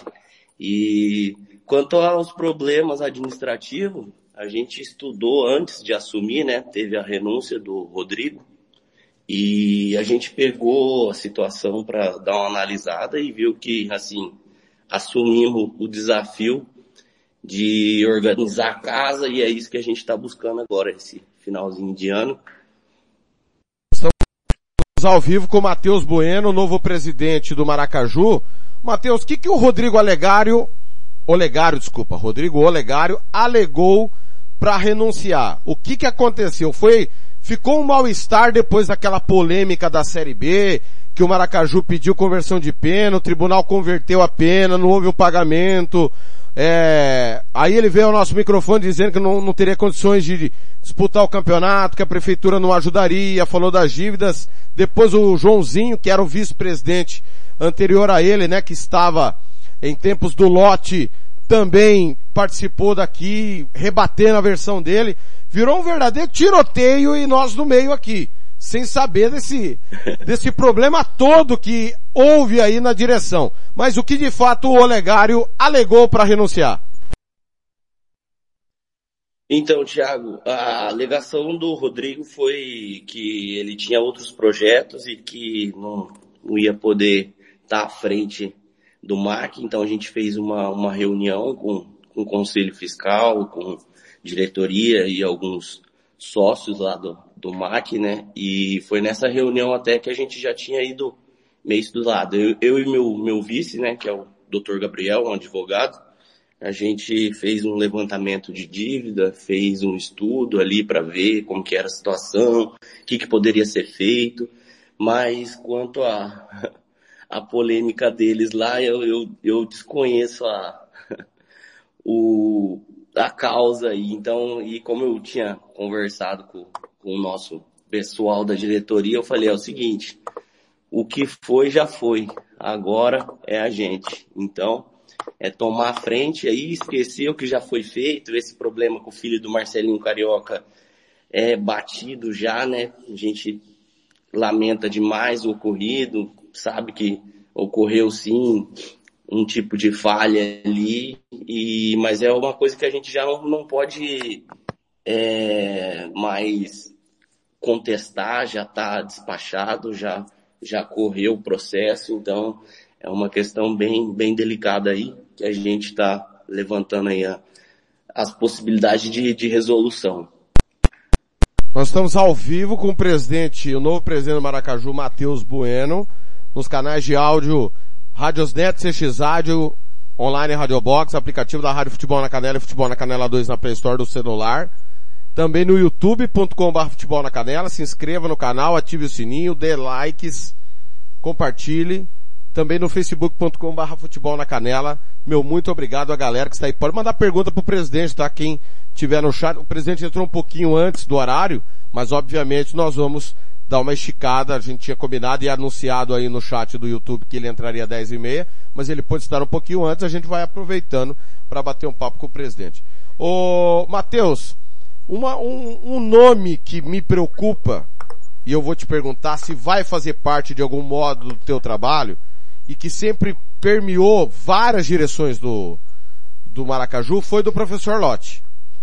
O professor Lotti foi o responsável por tirar o Maracaju do campeonato em 2020. Ele era o presidente. Foi uma escolha dele.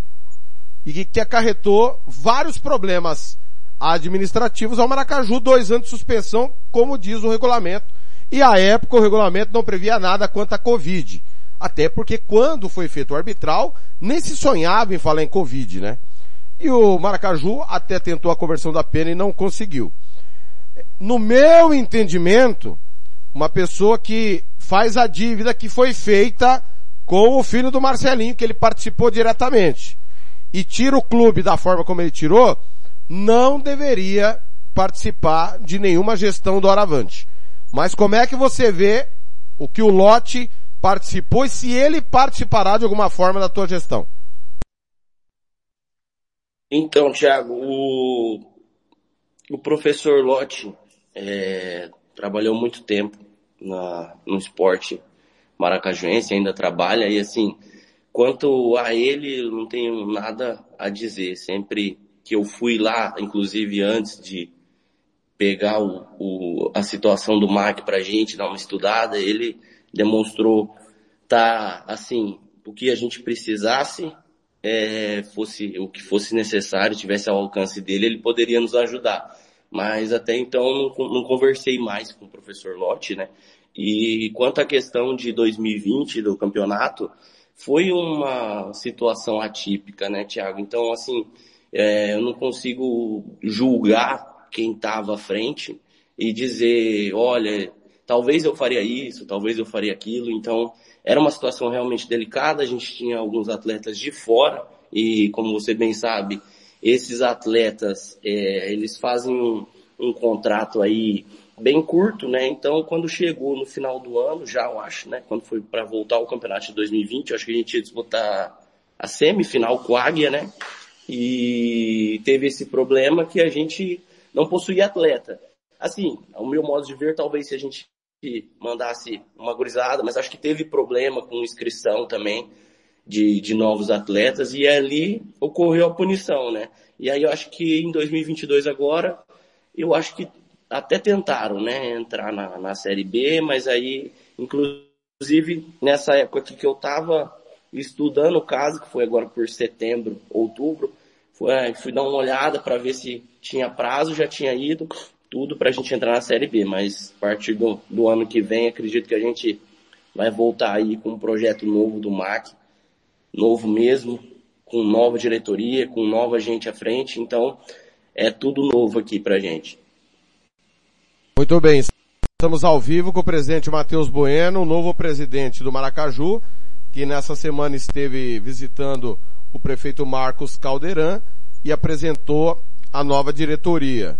Ele como presidente, Matheus Soares Bueno, o vice Gabriel Campato Luchiari, primeiro secretário Murilo Henrique Sanches, segundo secretário Felipe Figueiredo Carmo, primeiro tesoureiro Vinícius Vanginiak Oliveira, segundo tesoureiro Marcelo Jefferson Nienou Silveira e o diretor técnico Ricardo Alves Queiroz, a matéria que foi enviada pelo pessoal do Maracaju em Foco.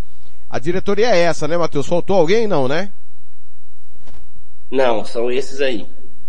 Todos novos, segundo Todos. você. Ninguém dá bola. É a primeira vez que vocês se reúnem e entram no futebol, é isso? Na verdade, assim, entre nós ali, é, somos. Tem dois contadores, tem um educador físico, um advogado, um administrador. Então, assim, é, é gente que gosta do esporte, gosta do MAC, sempre teve ah, ali no locão, vendo o jogo, sofrendo.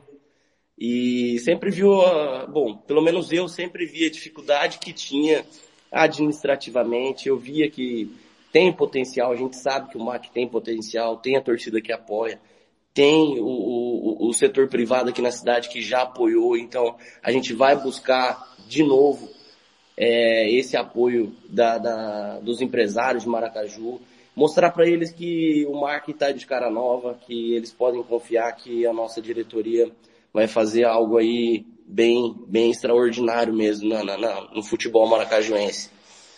Ô Matheus, você chega num cenário falido, o pior, segunda pior federação do Brasil, segundo divulgamos essa semana. É óbvio que o Maracaju não tem culpa, embora faça parte do processo, assim como os outros clubes, a imprensa, o torcedor, os dirigentes, jogadores, treinadores, todos nós estamos, cada um dentro do seu nicho, do seu espaço, a gente contribuiu para chegarmos nesse ponto. É, é óbvio também que o esporte, a Série A, há 20 anos depende do governo do estado. Maracaju tive a oportunidade de fazer vários jogos no Locão. Aliás, cara, é uma cidade maravilhosa.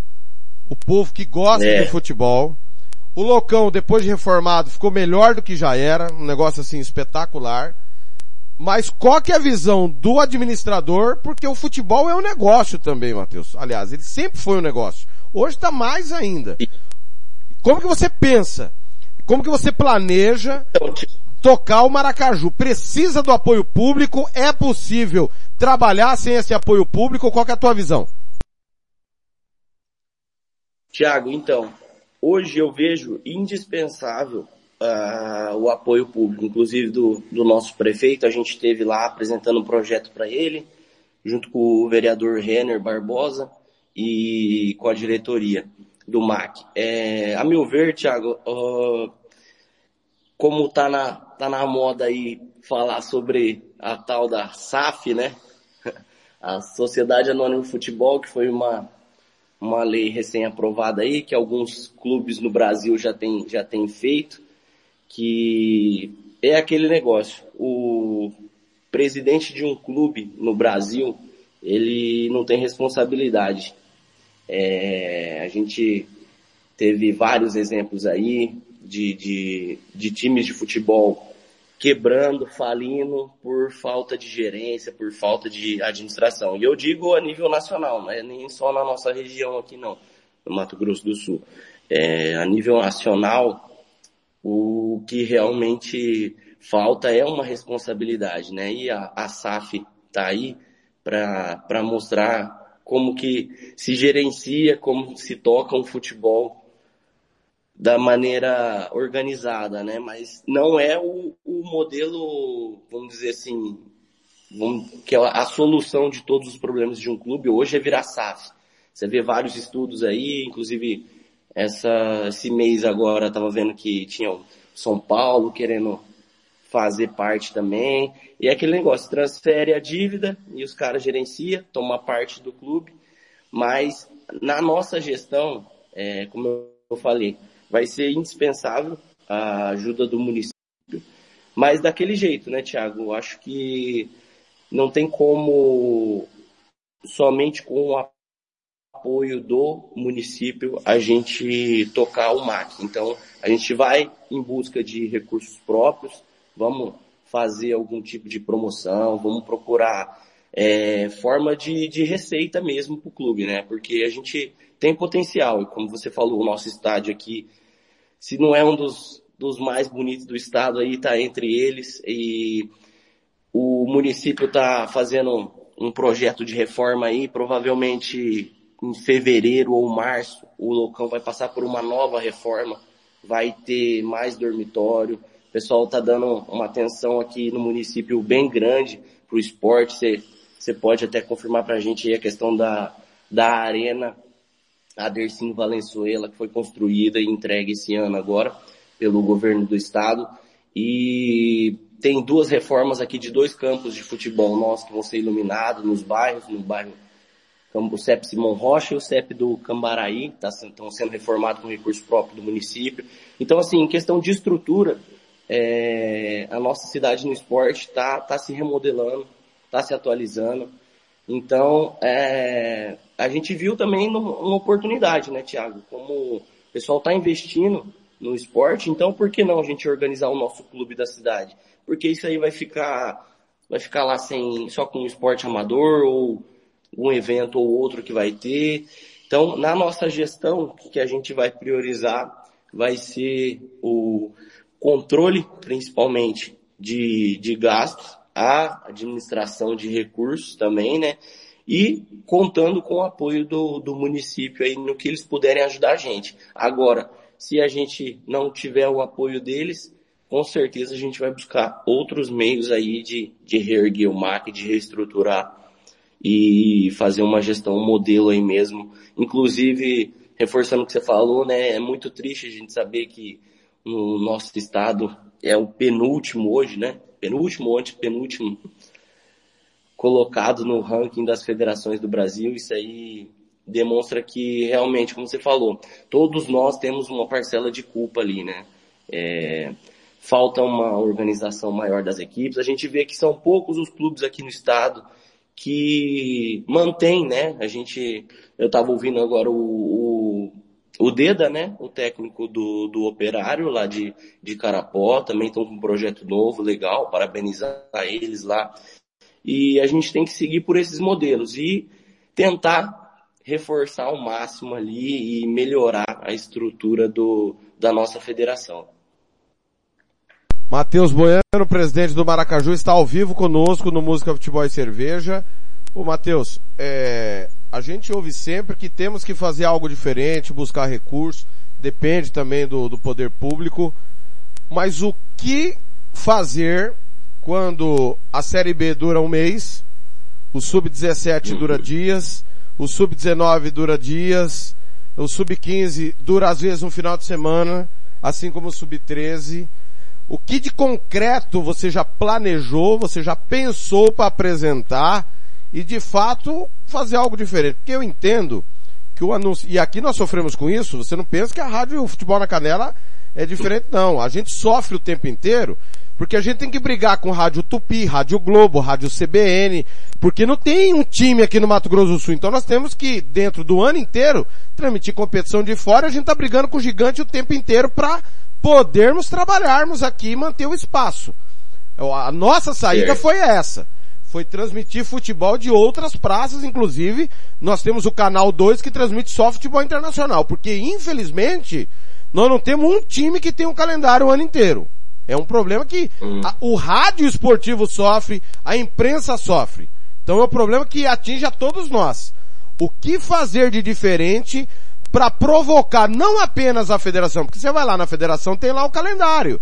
Provocar os outros dirigentes e os outros clubes para que eles entendam a importância de fomentar de fato o futebol. Porque você desculpa, Matheus, um final de semana, fazer um torneio de um final de semana não é fazer base.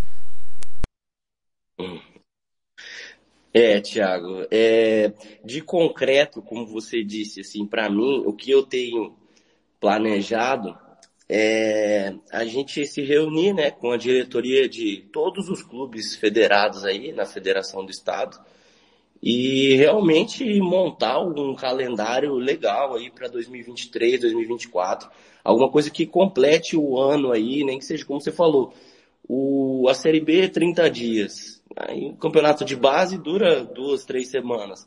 É, fica difícil para todo mundo porque a gente perde visibilidade, vocês de, de da, da, mídia não conseguem, como você falou, você começa a transmitir jogos de outros campeonatos que não do, do, do Mato Grosso do Sul.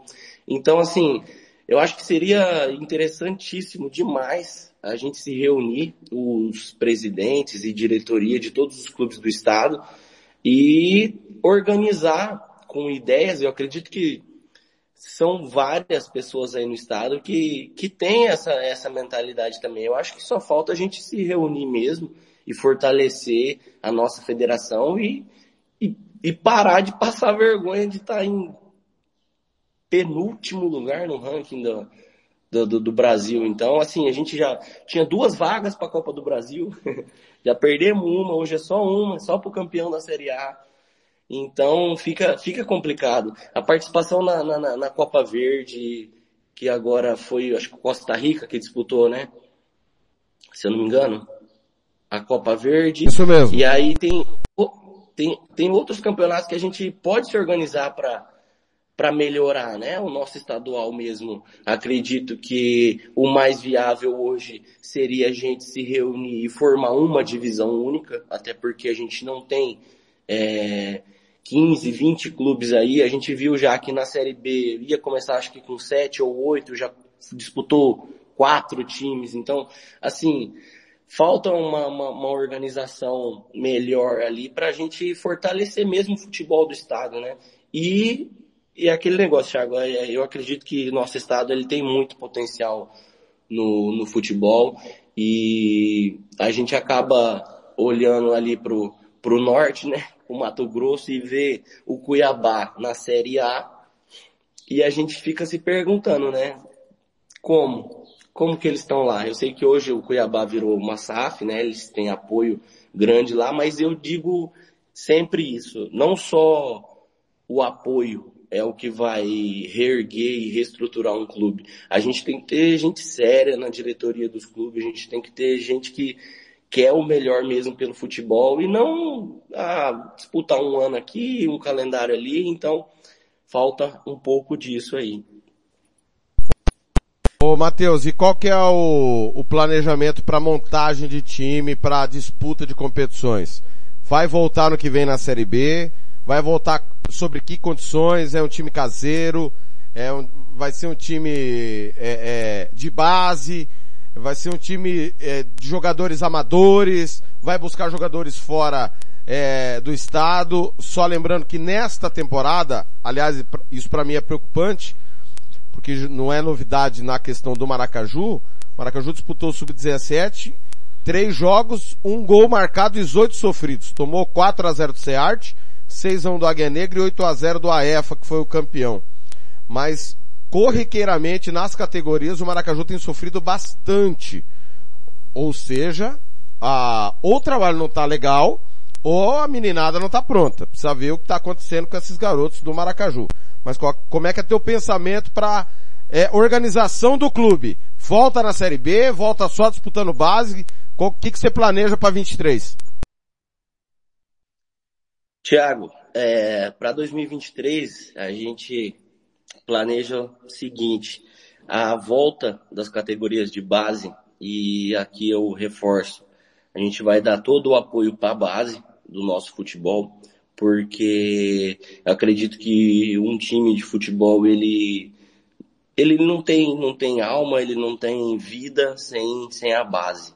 Então, é, acredito que ali está o futuro do futebol maracajuense, são atletas de base e a gente tem a estrutura aqui, então falta mesmo uma questão de da gente se organizar e montar essas, esses times de base. E quanto à disputa da Série B do ano que vem, que provavelmente vai ser no segundo semestre de novo, a gente está pensando em fazer uma mescla, né? Então, ah, com atletas aqui do município e quem sabe a gente trazer alguns outros de, de fora, né? E aí, assim, de fora eu digo aqui da região mesmo, né? Dourados e Campo Grande, a gente sabe que tem muito atleta aí bom de bola e que é, vai poder agregar no nosso futebol aqui. Matheus, olha, foi um prazer falar com você, trazer a palavra sua pela primeira vez aqui no Rádio Esportivo, na Rádio Futebol na Canela, microfone sempre aberto. Qualquer novidade do Maracaju, sinta-se à vontade a nos procurar. Tiago, eu que agradeço o espaço. Parabéns aí para Rádio Futebol na Canela. Sempre que disponível aí a gente vai entrar em contato com vocês. Agradeço demais o espaço, a atenção aí. E quero reforçar aqui, se tiver pessoal aí de Maracaju ouvindo, falar que o projeto do MAC, ele é de uma seriedade grande. Ô, Matheus. gente... Matheus. Oi. É, desculpa te interromper. Por que mortadela, Matheus? esse aí eu vou te falar, esse aí é meu vício. Ele É, é tá trair, cheio de hein? graça. Cuidado, hein? O cara é trair, hein, Matheus? Ó, eu tô vendo, desculpa, eu vi agora só no chat.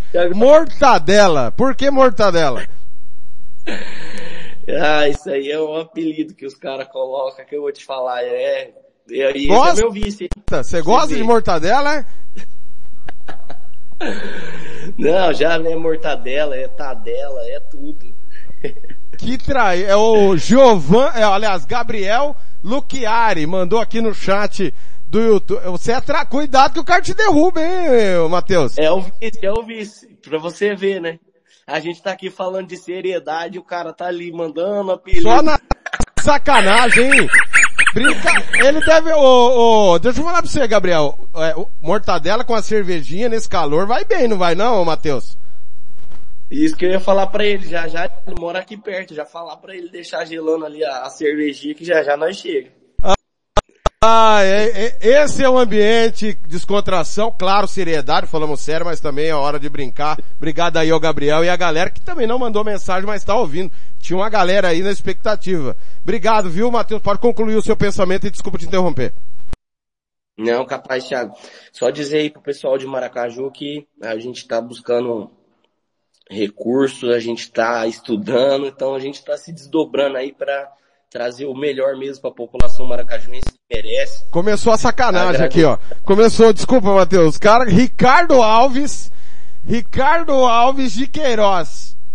Isso que é vice. Nem precisa de amigos. Quem que é o Ricardo Alves? O Ricardo é o nosso diretor técnico e também compõe a nossa diretoria. Ah, é. Eu falei com ele ontem pra conseguir seu contato. Grande Ric- Ele é forte, né, esse Ah, é, Ricardo, né? foi ele. Ele anda fazendo ginástica, academia, ô Matheus?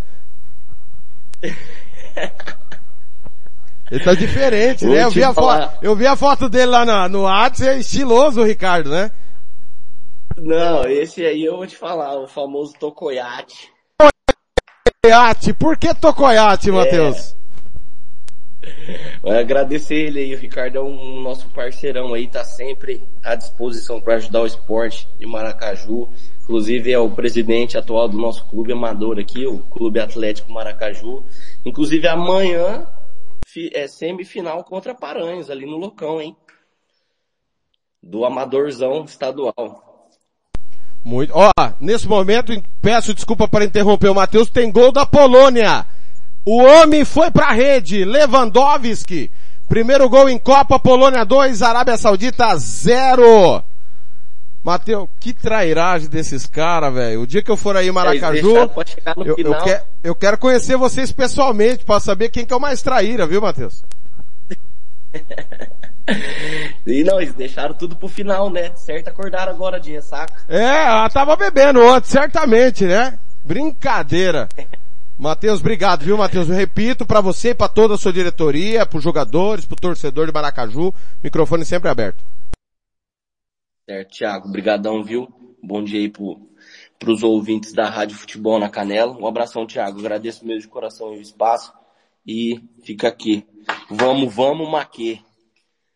Vamos aqui, 10 e 47 tá chegando mais uma sequência musical. E você do YouTube e do Facebook, não vai ter música, nós vamos continuar tocando o hino dos clubes enquanto estamos no bloco musical aqui no canal de áudio, já já o, o Nando da UCDB e o Cleiton cerca o CDB e o Operário vão decidir amanhã o estadual feminino, já já a palavra dos dois aqui no Música Futebol e Cerveja. 10 e 48 acerte comigo, gol da Polônia, 2 a 0 Polônia. Música, futebol e cerveja.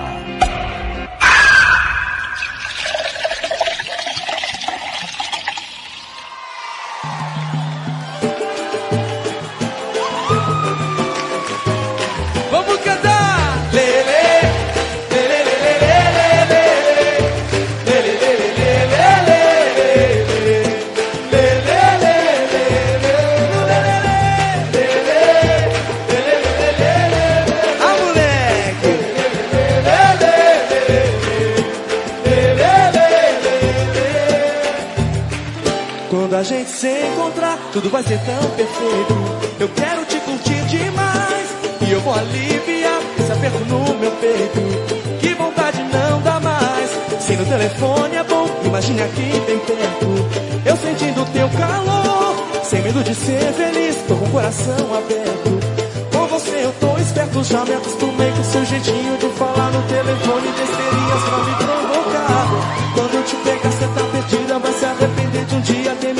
tirado do meu lugar.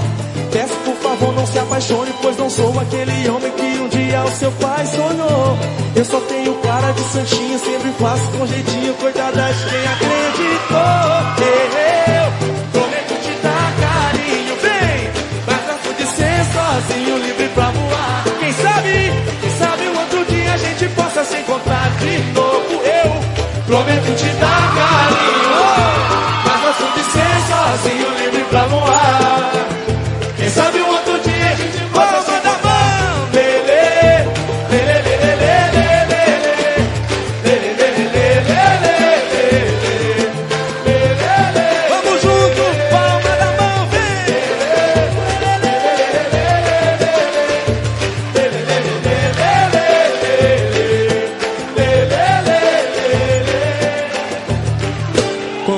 se encontrar, tudo vai ser tão perfeito. Eu quero te curtir demais. E eu vou aliviar esse aperto no meu peito. Que vontade não dá mais. Se no telefone é bom, imagine aqui bem perto. Eu sentindo teu calor. Sem medo de ser feliz, tô com o coração aberto. Com você eu tô esperto, já me acostumei com seu jeitinho de falar no telefone besteirinhas pra me provocar. Quando eu te pegar, cê tá perdida, vai se arrepender de um dia ter me tirado do meu lugar. Peço por favor, não se apaixone, pois não sou aquele homem que um dia o seu pai sonhou. Eu faço com jeitinho gostoso, coitada de quem acreditou no refrão.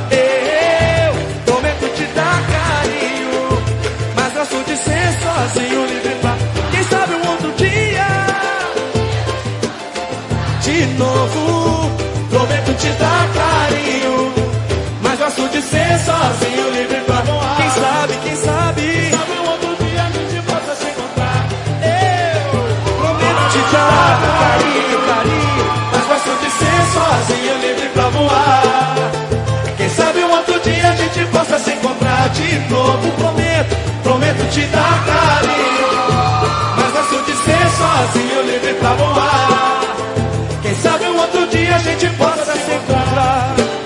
Gente se encontrar, tudo vai ser tão perfeito. Eu quero te curtir demais.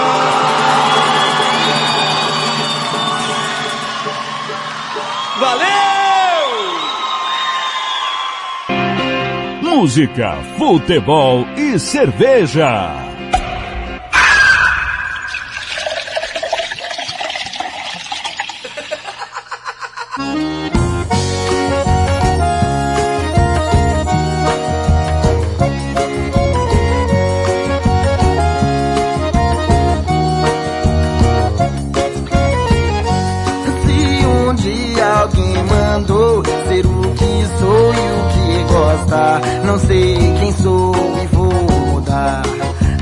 Aquilo que eu sempre quis. E se acaso você diz que sonho um dia em ser feliz, vê se fala sério. Pra que chorar sua mágoa? se afogando em agonia.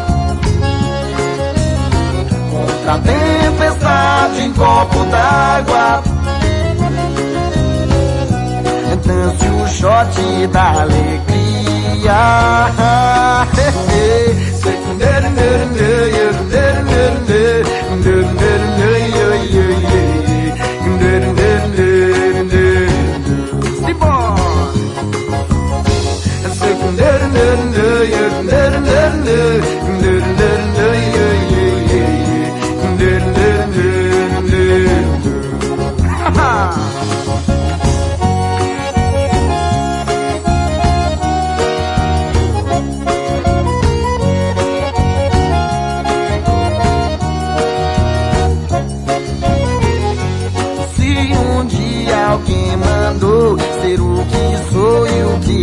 voltar. Não sei quem sou e vou mudar. Ser aquilo que eu sempre quis. E se acaso você diz que sonho um dia em ser feliz, vê se fala sério. Pra que chorar sua mágoa? Se afogando em agonia da tempestade em copo d'água. Dance o shot da alegria.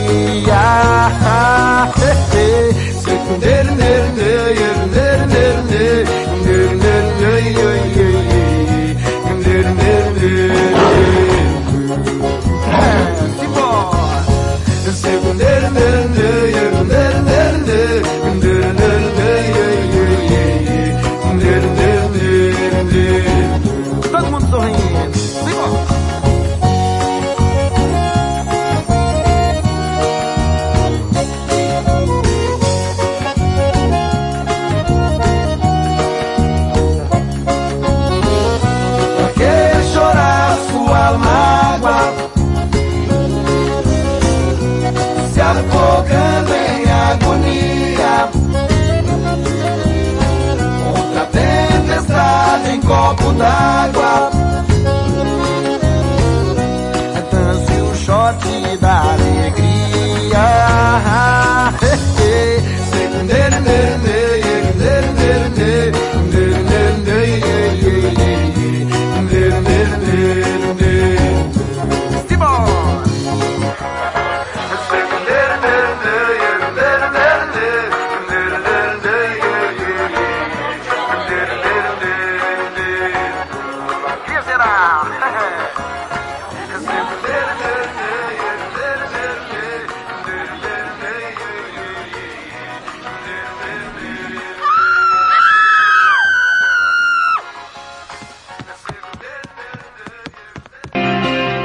música, futebol e cerveja.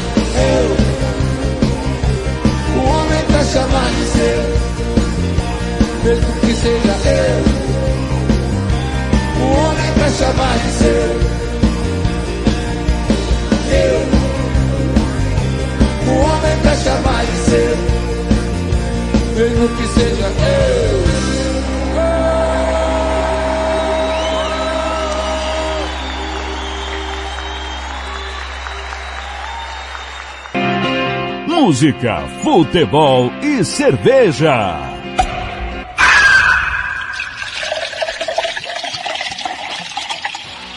Tiago Lopes de Faria.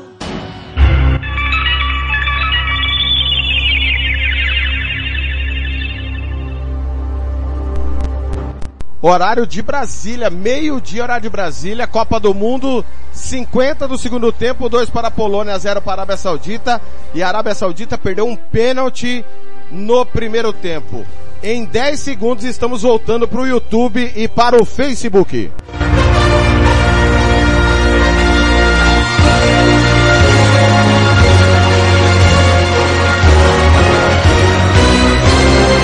Muito bem, de volta ao youtube.com barra futebol na canela, também ao facebook.com barra futebol na canela.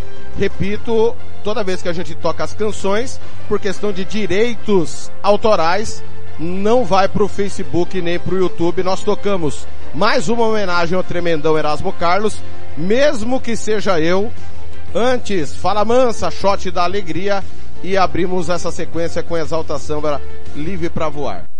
Eu tenho a honra, mais uma, eu não sei se eu, se eu peço autógrafo, eu não sei se peço para assinar uma camisa minha ou, ou, um DVD, porque ele é treinador, ele é comentarista esportivo e ele é ator, né? Professor Nando, é, às vezes ele tá na Copa do Mundo, você pode olhar lá no Catar, ele tá lá vestido de Paulo Vinícius Coelho. E às vezes ele tá como ator vestido de Adam Sandler. Ô, ô, Nando, qual que é o melhor salário? É treinador, comentarista ou ator? Bom dia. Bom dia. Rapaz, com certeza é de professor. Ah, como, aliás, tá tendo aí uma movimentação, né?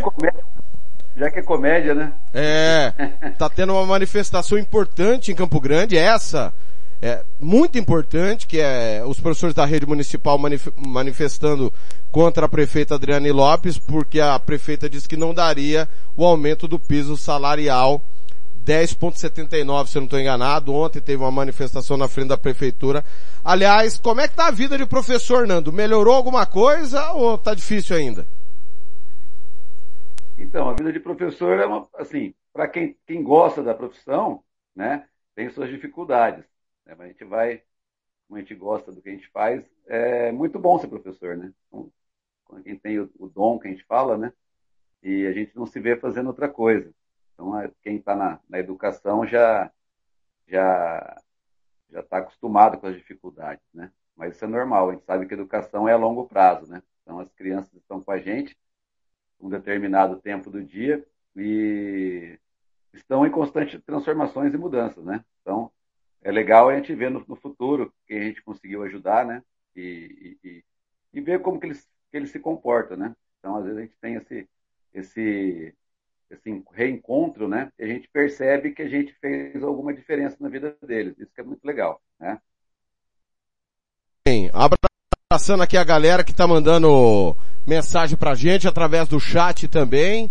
O Ricardo Alves segue por aqui. Um grande abraço, Ricardo. Vamos sim lá na querida Maracaju. Você pode mandar mensagem pro Nanto. Já já também o professor Cleiton vão estar conosco.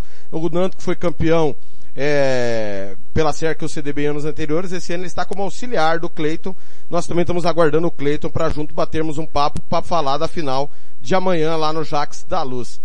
Mas Nando, a, adiantando aqui, principalmente a questão da pergunta, abraçando o Ado Vinícius lá em Corumbá. O Paulo Roberto, que é o diretor de esportes lá do Operário Atlético Clube, também segue na escuta. Valeu, um abraço a todos aí. Ô Nando, é, o grupo da Rádio Futebol na Canela, a gente sempre tem debatido, é, é, principalmente porque a gente transmite campeonato feminino paulista, o, Brasil, o próprio campeonato brasileiro, tivemos há pouco tempo também a Libertadores, e eu queria uma opinião sua. A última vez que, teve, que a gente bateu o papo, você deu uma declaração polêmica que já já eu vou te perguntar dela novamente. Mas a questão do esporte. Por que que ainda as mulheres não conseguem performar o esporte futebol mais próximo do homem, assim como foi no vôlei, no basquete? Qual que é a tua visão a respeito desse ponto, Nando?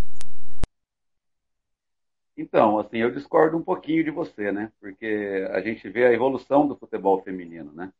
É, a performance, é, ela, se você pegar o voleibol mesmo, como você citou, o jogo de voleibol masculino é muita força, né? Tem rally que a gente não consegue, às vezes, nem, nem, nem enxergar a bola no, no, na situação de jogo. Isso é questão é, de gênero mesmo, né? De mais, um pouquinho mais de força na parte masculina, né? Assim como no, no, no basquetebol, né? em todos os esportes. Mas no voleibol mesmo, um jogo de voleibol feminino, quando você assiste bem jogado, com qualidade, é um jogo mais prazeroso de assistir, porque você consegue entender mais o jogo, né? Você consegue ver mais as movimentações. Já no masculino, ele é mais força, né? E eu vejo agora o futebol feminino uma evolução é constante, né? Se a gente pegar de 10 anos para cá, pô, a gente tem jogos muito, muito bons para ser assistidos, né? E com a parte técnica, a parte tática, algumas coisas atrapalham é, é, é com, com, essa diferença de força e, e, tudo mais. É claro que o, o gol é um pouquinho é, grande demais para as mulheres, né? Mas também tem o outro lado. Se o gol é, é, é maior para as mulheres, tem mais chance de sair gol, que é a atração do jogo. Tá? Então, eu não vejo mais essa, essa, essa discrepância técnica e tática do feminino. É claro, se for, se for falar é, nível de comparação, é, a caminhada do futebol masculino é muito mais longa. Né? Mais de 100 anos aí o pessoal se aperfeiçoando. E se a gente pega também é, um jogo da Copa de 82, de 86, é, que a gente vivenciou isso no, no, em outros tempos, é, você vê que o jogo era bem mais lento. Né? Então, a performance física, depois da geração do Ronaldo ali, Roberto Carlos, que, que realmente teve uma, a, a, o implemento da preparação física diferenciada, o jogo ficou muito veloz. Né? Então, hoje, quem joga futebol é, é atleta de futebol mesmo. Então, é, hoje estava acabando de ver o jogo, acabando não, vendo um pedacinho da, do jogo da Arábia Saudita, o rapaz que saiu com se não me engano, com 30 minutos de jogo, ele correu 8 quilômetros. Né? Se a gente fizer um comparativo com, com outras Copas, né, do, do, século passado, vamos dizer assim, corria metade disso aí. Tá?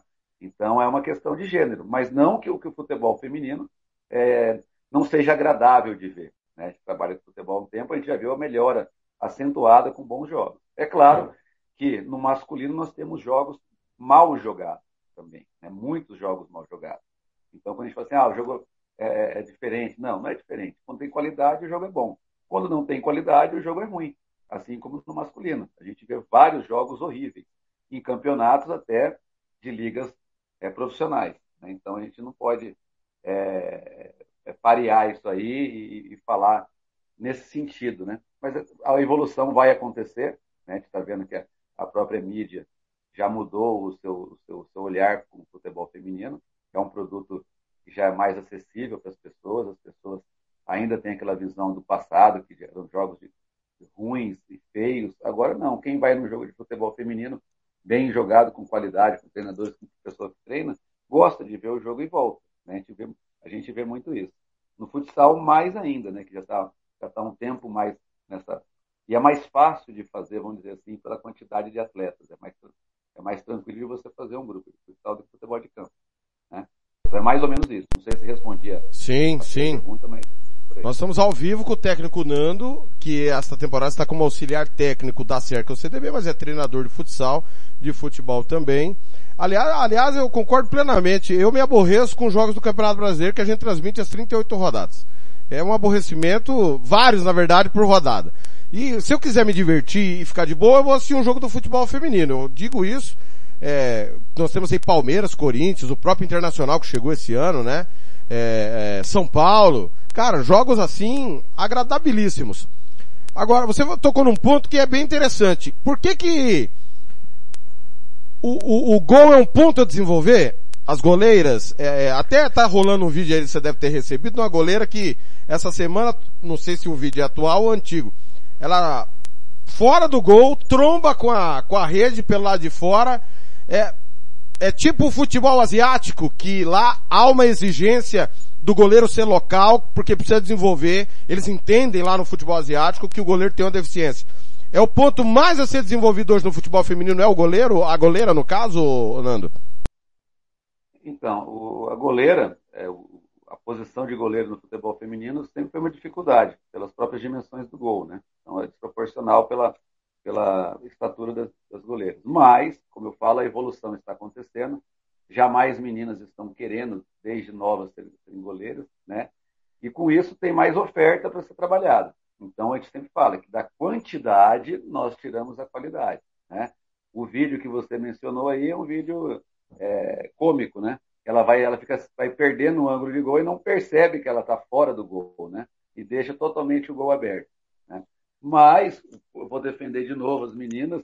Se a gente pegar a internet, nós temos milhões de vídeos masculinos com absurdos, engraçadíssimos, né? E que, que, que acontecem por aí, né? Porque o, o futebol ele é um jogo, é divertido, então quando você vê uma coisa diferente, você grava, guarda e transmite para todo mundo. Porque é um produto que todo mundo gosta, né? Todo mundo se identifica.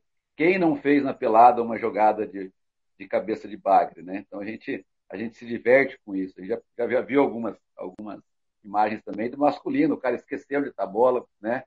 Perdendo no próprio jogo da, da, da Copa agora, e que o goleiro jogou a bola para frente, quase o adversário veio marcar, marcar o gol, igual o Ronaldinho marcou há um tempo atrás. Então, volto a defender as meninas. É uma questão do futebol, né? É uma questão do futebol. Quem vai errar? Quem está jogando, né? Quem, sempre quem está jogando vai errar. E a gente se diverte com tudo, né? É, é gostoso. Faz parte do futebol, faz parte da vida da gente se alegrar com as coisas, né? E isso traz alegria também. Às vezes mais do que um gol, né? A gente ri bastante. 11 11, estamos ao vivo com o técnico Nanto. Quero informar que acabou vitória da Polônia, 2 a 0 sobre a Arábia Saudita. Grupo C, que é o grupo da Argentina. Já já a bola vai rolar para França e Dinamarca, um dos jogos mais esperados da Copa do Mundo. Nando, você deu uma declaração é, há algum tempo para nós que não adiantaria você ganhar mil campeonatos estaduais, estou sendo metaforicamente, né? Porque na hora que você atravessar a ponte disputar o Campeonato Brasileiro, o nível de exigência é outro. Cara, você, o que eu recebi de reclamação, eu acho que talvez você não tenha recebido. Mas o que eu recebi de reclamação por essa declaração, e eu vou dizer aqui o seguinte, o convidado aqui, ele vai falar o que ele quiser. Concordem ou discordem, não é problema meu. Ele vai falar o que ele quiser mesmo que eu concorde ou não concorde. E nesse ponto eu concordo. E falei na hora que concordei. Isso serve não só para o feminino, quanto para base, para o estadual. Porque ó, o número do, do futebol masculino aí, que o, o NAN tá trazendo esse paralelo, tá escancarado aí. Nós somos a penúltima federação no Brasil. Não é de graça, não foi da noite pro dia que isso aconteceu, que nós chegamos nesse nível. Ou seja, não adianta a gente disputar internamente e não ter desafios maiores. Você continua com o mesmo pensamento ou algo já melhorou ou piorou para você pensar igual ou diferente? É assim, a, o contraditório é bom, né? Se todo mundo concordasse com a gente, ia ser muito chato, né? A gente fala isso porque a gente vivenciou. Anteriormente eu não falava, não, não tinha, não tinha essa experiência, né? A gente ficava observando e falando, né? Mas assim, quando a gente, a gente fala numa questão nacional, é questão de estrutura, né? Então as equipes que a gente vai enfrentar é, fora do nosso estado, na sua grande, na maior parte dos times é, qualificados, eles eles conseguem ter treinamento constante, né? Então é o ano inteiro, tem uma, tem uma programação constante. E para a gente aqui no estado, é assim, eu, eu falo a minha opinião, eu não estou dizendo que quem é o culpado, né? Não tem o culpado, ah, o culpado é esse, o culpado é aquele. É uma situação, porque é uma situação técnica, na verdade. A gente, eu, eu já fui em dois campeonatos nacionais de futebol de campo aí, de futsal já fui em, em vários, né? Então, o que, que a gente percebe assim? como técnico, tá, gente? Como dirigente, eu não, eu não, não posso opinar, porque também é, é, eu sei que é difícil fazer futebol em qualquer lugar, né? ainda mais quando o, o, recurso é escasso. A gente sabe que, que os nossos dirigentes tentam, têm dificuldades e tudo mais, né? Então não é questão de achar culpado, é questão de analisar uma situação, né? Você veja bem, eu penso assim, é, nós com três anos de trabalho a gente consegue chegar num bom nível. O que eu quero dizer com isso? O que é um bom nível de trabalho? Você ter uma temporada inteira, uma equipe para você treinar de segunda a sexta-feira e jogar final de semana e jogar as competições, né? E fazer o seu trabalho, né? Colocar a sua filosofia de jogo, vamos dizer assim, e as meninas entenderem o jogo, entender a sua proposta de trabalho e conseguir chegar na, na, na no, no, no, campo, na quadra, fazer o que você está pedindo, certo? Então, essa condição é difícil de você ter. No futsal é mais fácil, por quê? Porque você tendo a sua quadra, você tendo um apoio, uma, que nem nós temos aqui, o apoio da universidade, que nos oferece uma quadra boa para treinar, é, o material, bolas tem para treinar, tem colete, tem cone, a gente faz um trabalho. Por quê? Porque com 15 meninas, com 12 meninas, com 10 meninas, você faz um treino bom. Né? O ideal é você ter de 15 a 20 meninas à disposição o tempo inteiro. Mas, se tiver 10, você faz um, um trabalho bom. Né? Agora, no futebol, eu, assim, o pessoal que critica, que fala, que fica bravo, tudo bem. Mas eu, Nando, não consigo trabalhar treinando com pouca gente, né? Ou treinando cada dia com uma, por conta do quê? Por conta que a gente não tem condições de reunir um grupo todas as noites para treinar futebol, né? A nossa equipe mesmo tem toda a ajuda da SERC, tem toda a ajuda da CDB, tem muita ajuda da, do, do, da Fundesport, né? sempre o pessoal está ajudando a gente, algumas empresas também, mas o futebol é caro. O problema é só esse, o futebol é caro, né? Para eu ser técnico de, de futebol de salão, de, de futebol de campo, eu tenho que trabalhar em outro emprego, né? Eu tenho que ser professor da rede municipal, tenho que ser professor da rede estadual, e eu tenho que, no, no período da noite, ser professor da rede particular e fazer o que eu gosto, que é, minha, que é o meu, o, meu ganha-pão e minha alegria, né? Como eu falo, a gente, a gente vai para o trabalho feliz, né? Chega, chega às sete e meia da noite, sete horas, gente está preparando para ir para o treino, é o melhor horário do, nossa, do nosso dia. Por quê? Porque a gente gosta do que a gente faz, tá? Então, é, não é crítica a ninguém, é que é caro fazer o negócio. Para você sustentar um técnico, um auxiliar, é, 20 meninas, demanda de dinheiro e demanda de muita coisa. Né? O trabalho é a parte mais prazerosa, a parte mais, vamos dizer assim, fácil. Né? Então, eu não, não, não, eu não entendo por que tanta, por que tanta é, braveza. Eu não, ninguém veio falar para mim, me criticar, né? Eu até gostaria de, de, de saber assim, em, é, em que sentido foram as críticas. Né? A gente não coloca um culpado. O nosso estado é um estado que que está melhorando muito no esporte. Né? Esses dois últimos governos apoiaram bastante o esporte amador, o profissional. Então a gente não pode deixar de falar isso. Né? É, eu trabalho há 30 anos com esporte já e nunca vi um trabalho tão bem realizado. Né? Então a gente não tem que criticar as pessoas. O professor Marcelo, o professor Silvio Lobo fizeram de tudo para ajudar. A gente percebe que até o campeonato estadual agora, feminino, tem apoio da Fundesporte, as equipes têm uniforme que, for, que foi viabilizado é, com a, a, parceria junto com a Federação de Futebol do Mato Grosso do Sul. Então, deu condição de, de, transporte também, de alimentação, de hospedagem, assim como acontece já, eu não sei o, o, a quantidade de anos, mas faz, faz algum tempo já que o, que o masculino também é apoiado pela Fundesporte, né? Então, a uniforme de treino, uniforme de jogo, as bolas, é, arbitragem, almoço, trans, translado, tudo isso é, é um trabalho. Né? Então, se a gente fala assim, pô, não tem trabalho no nosso estado, a gente vai estar mentindo. Né? Porque tem apoio? Tem apoio. Isso para mim é apoio. Agora, os clubes têm que conseguir se organizar melhor para dar condições do seu atleta treinar com qualidade, ter um descanso, né? o seu técnico também, o que ainda não é uma realidade no nosso estado. Mas eu acredito muito que é, a gente possa melhorar, né? A gente tem que ter confiança nisso. São 11 horas 18 minutos em Campo Grande, meio-dia 18 horário de Brasília. Estamos ao vivo com o auxiliar técnico Nando da Cercle CDB, é, batendo papo conosco sobre futebol feminino e claro, nós vamos falar da decisão já já entrar de cabeça na, no jogo de amanhã. Nando, explique essa mudança aí na comissão técnica. Por que que você ficou de auxiliar? O Cleiton que assumiu, foi uma opção sua, uma opção da diretoria? Explica pra gente, por favor. Então, o Cleiton é amigo de longa data, né? Até foi meu, meu atleta quando eu comecei a trabalhar no Colégio Dom Bosco, né? Então, sempre a gente trabalhou junto também, posteriormente no Colégio Dom Bosco, e depois é, ele, ele, ele vem do futebol de campo, né? Ele já jogou futebol de campo, técnico de várias equipes de base aqui na cidade, já tem um longo tempo de trabalho. E quando a gente começou a jogar o futebol de campo em parceria com a CERC, ele sempre, sempre me ajudou, me deu apoio. E a gente não faz nada sozinho, né? E como eu falei para você, nós não somos exclusivamente técnico, né? Nós somos professores também, a gente tem, tem muita atividade, você, como você falou no começo, é, a, a, carga horária do professor ela é exaustiva, né? Tem muitas, muitas funções é, é, além da sala de aula, planejamento, relatórios, diários, e a gente viajou muito ano passado, retrasado, esses três últimos anos, é muito desgastante para a gente, né? fisicamente. A gente, a gente já tenho chegando próximo aos 50 anos, a gente não aguenta também, né?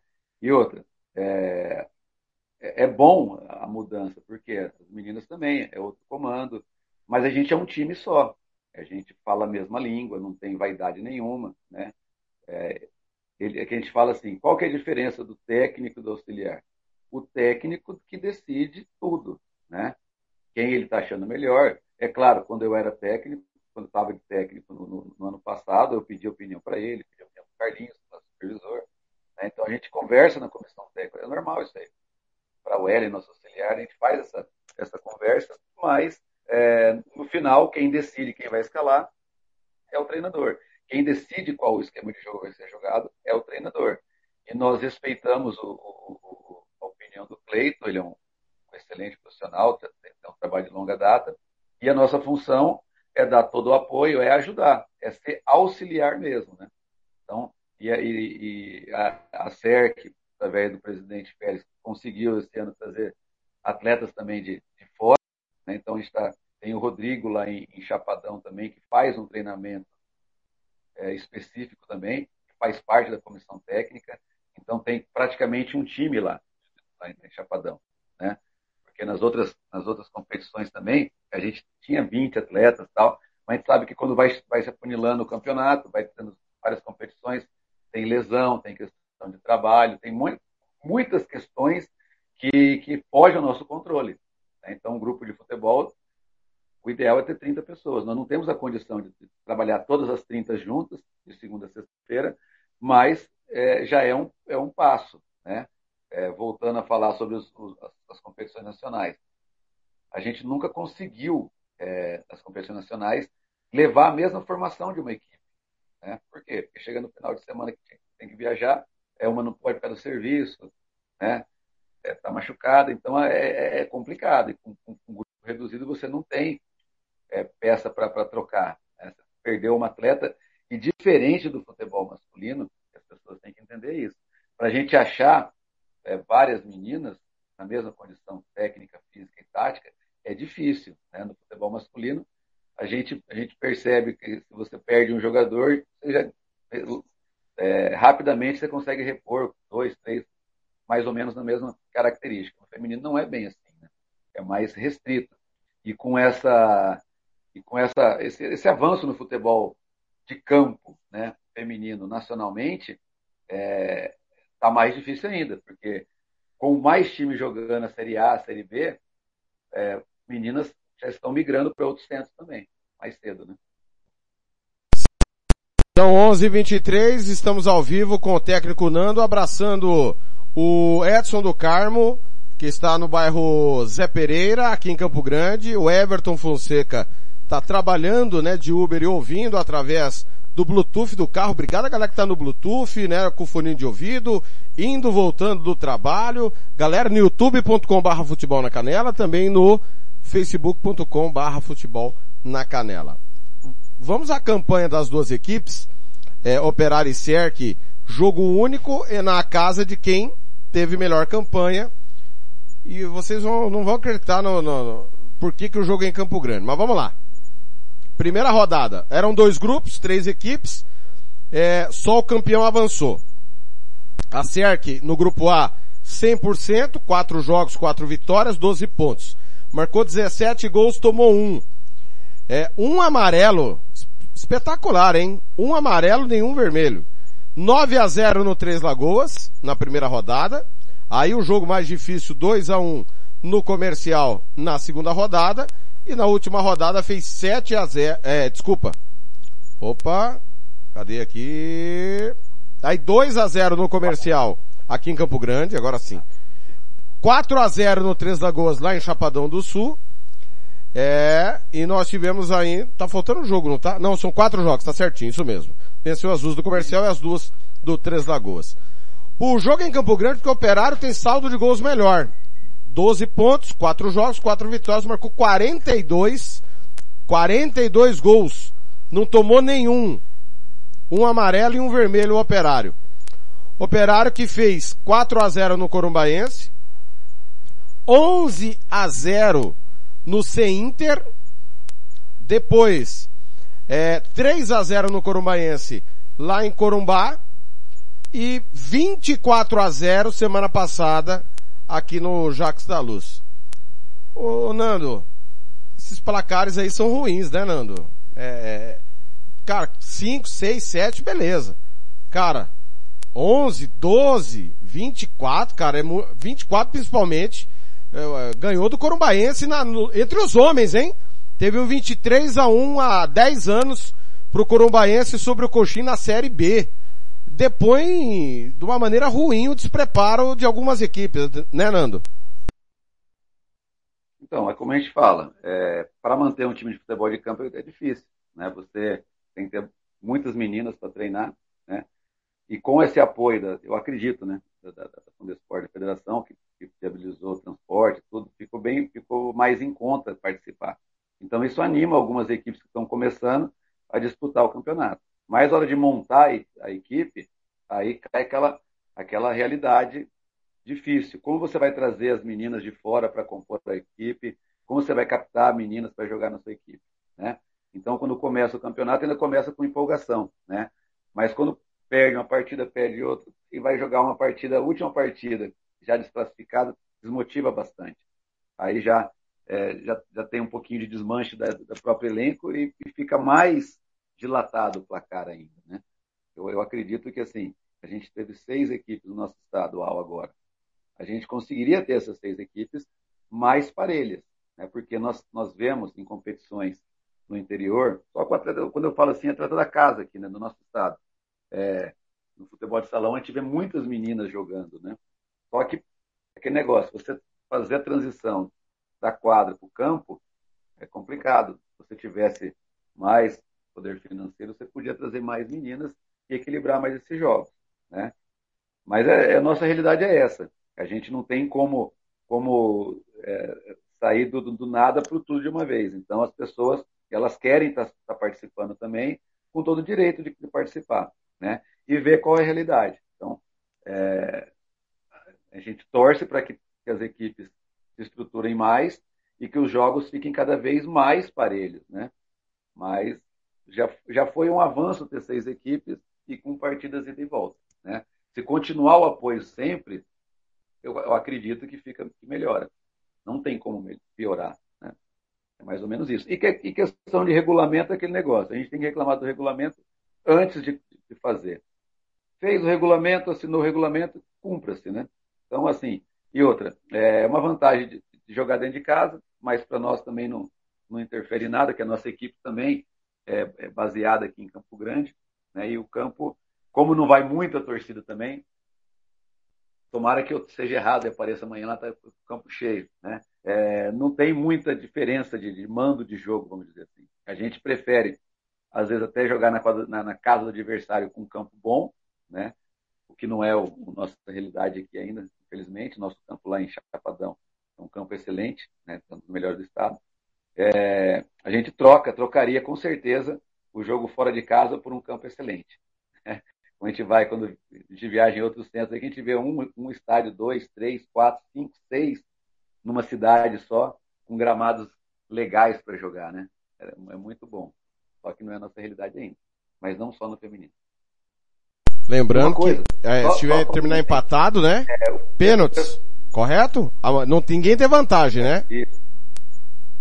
Ninguém tem vantagem. Só é final, final mesmo. É, e, e é, é legal ter crítica, tá, gente? Se o pessoal estiver escutando, pode falar na lata aí, criticar, né? Depois também, quando a gente acaba a entrevista, se, vocês podem passar o meu contato para é, é, pode? Pra, me cobrar. Não, é porque é, é, eu, eu, eu, vou ser sincero, o pessoal da federação, a, eu trabalhei lá seis anos, né? E fazia crítica como assessor de imprensa, continuo fazendo a maneira que faz o futebol. O pessoal, principalmente da federação, ficou chateado pelo seguinte, ué, fala para ele disputar outra coisa então, pô.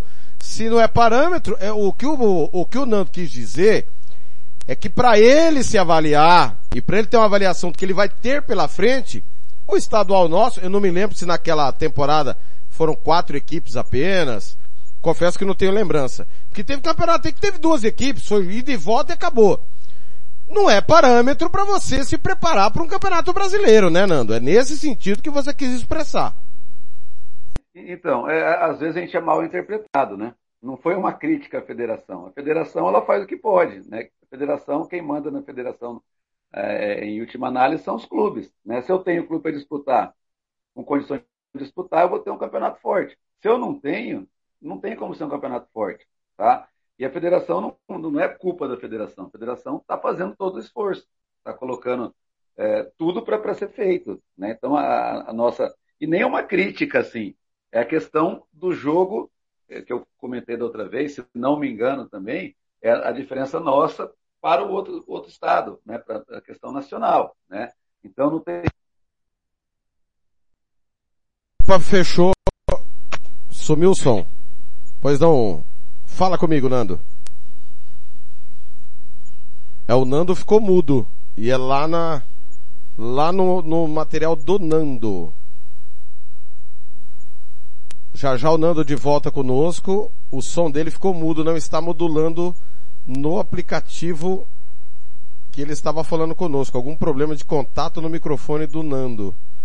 Nando, tenta tirar da, do celular e tenta falar ao som ambiente. Parece que o seu fone pode ter dado problema aí, o microfone do seu... Oi. Aí, agora sim, agora sim. Isso, voltou. Então, voltando a falar, não é uma crítica à federação. A federação, não sei se, quando, quando cortou. A federação faz tudo que, que pode para ter o campeonato.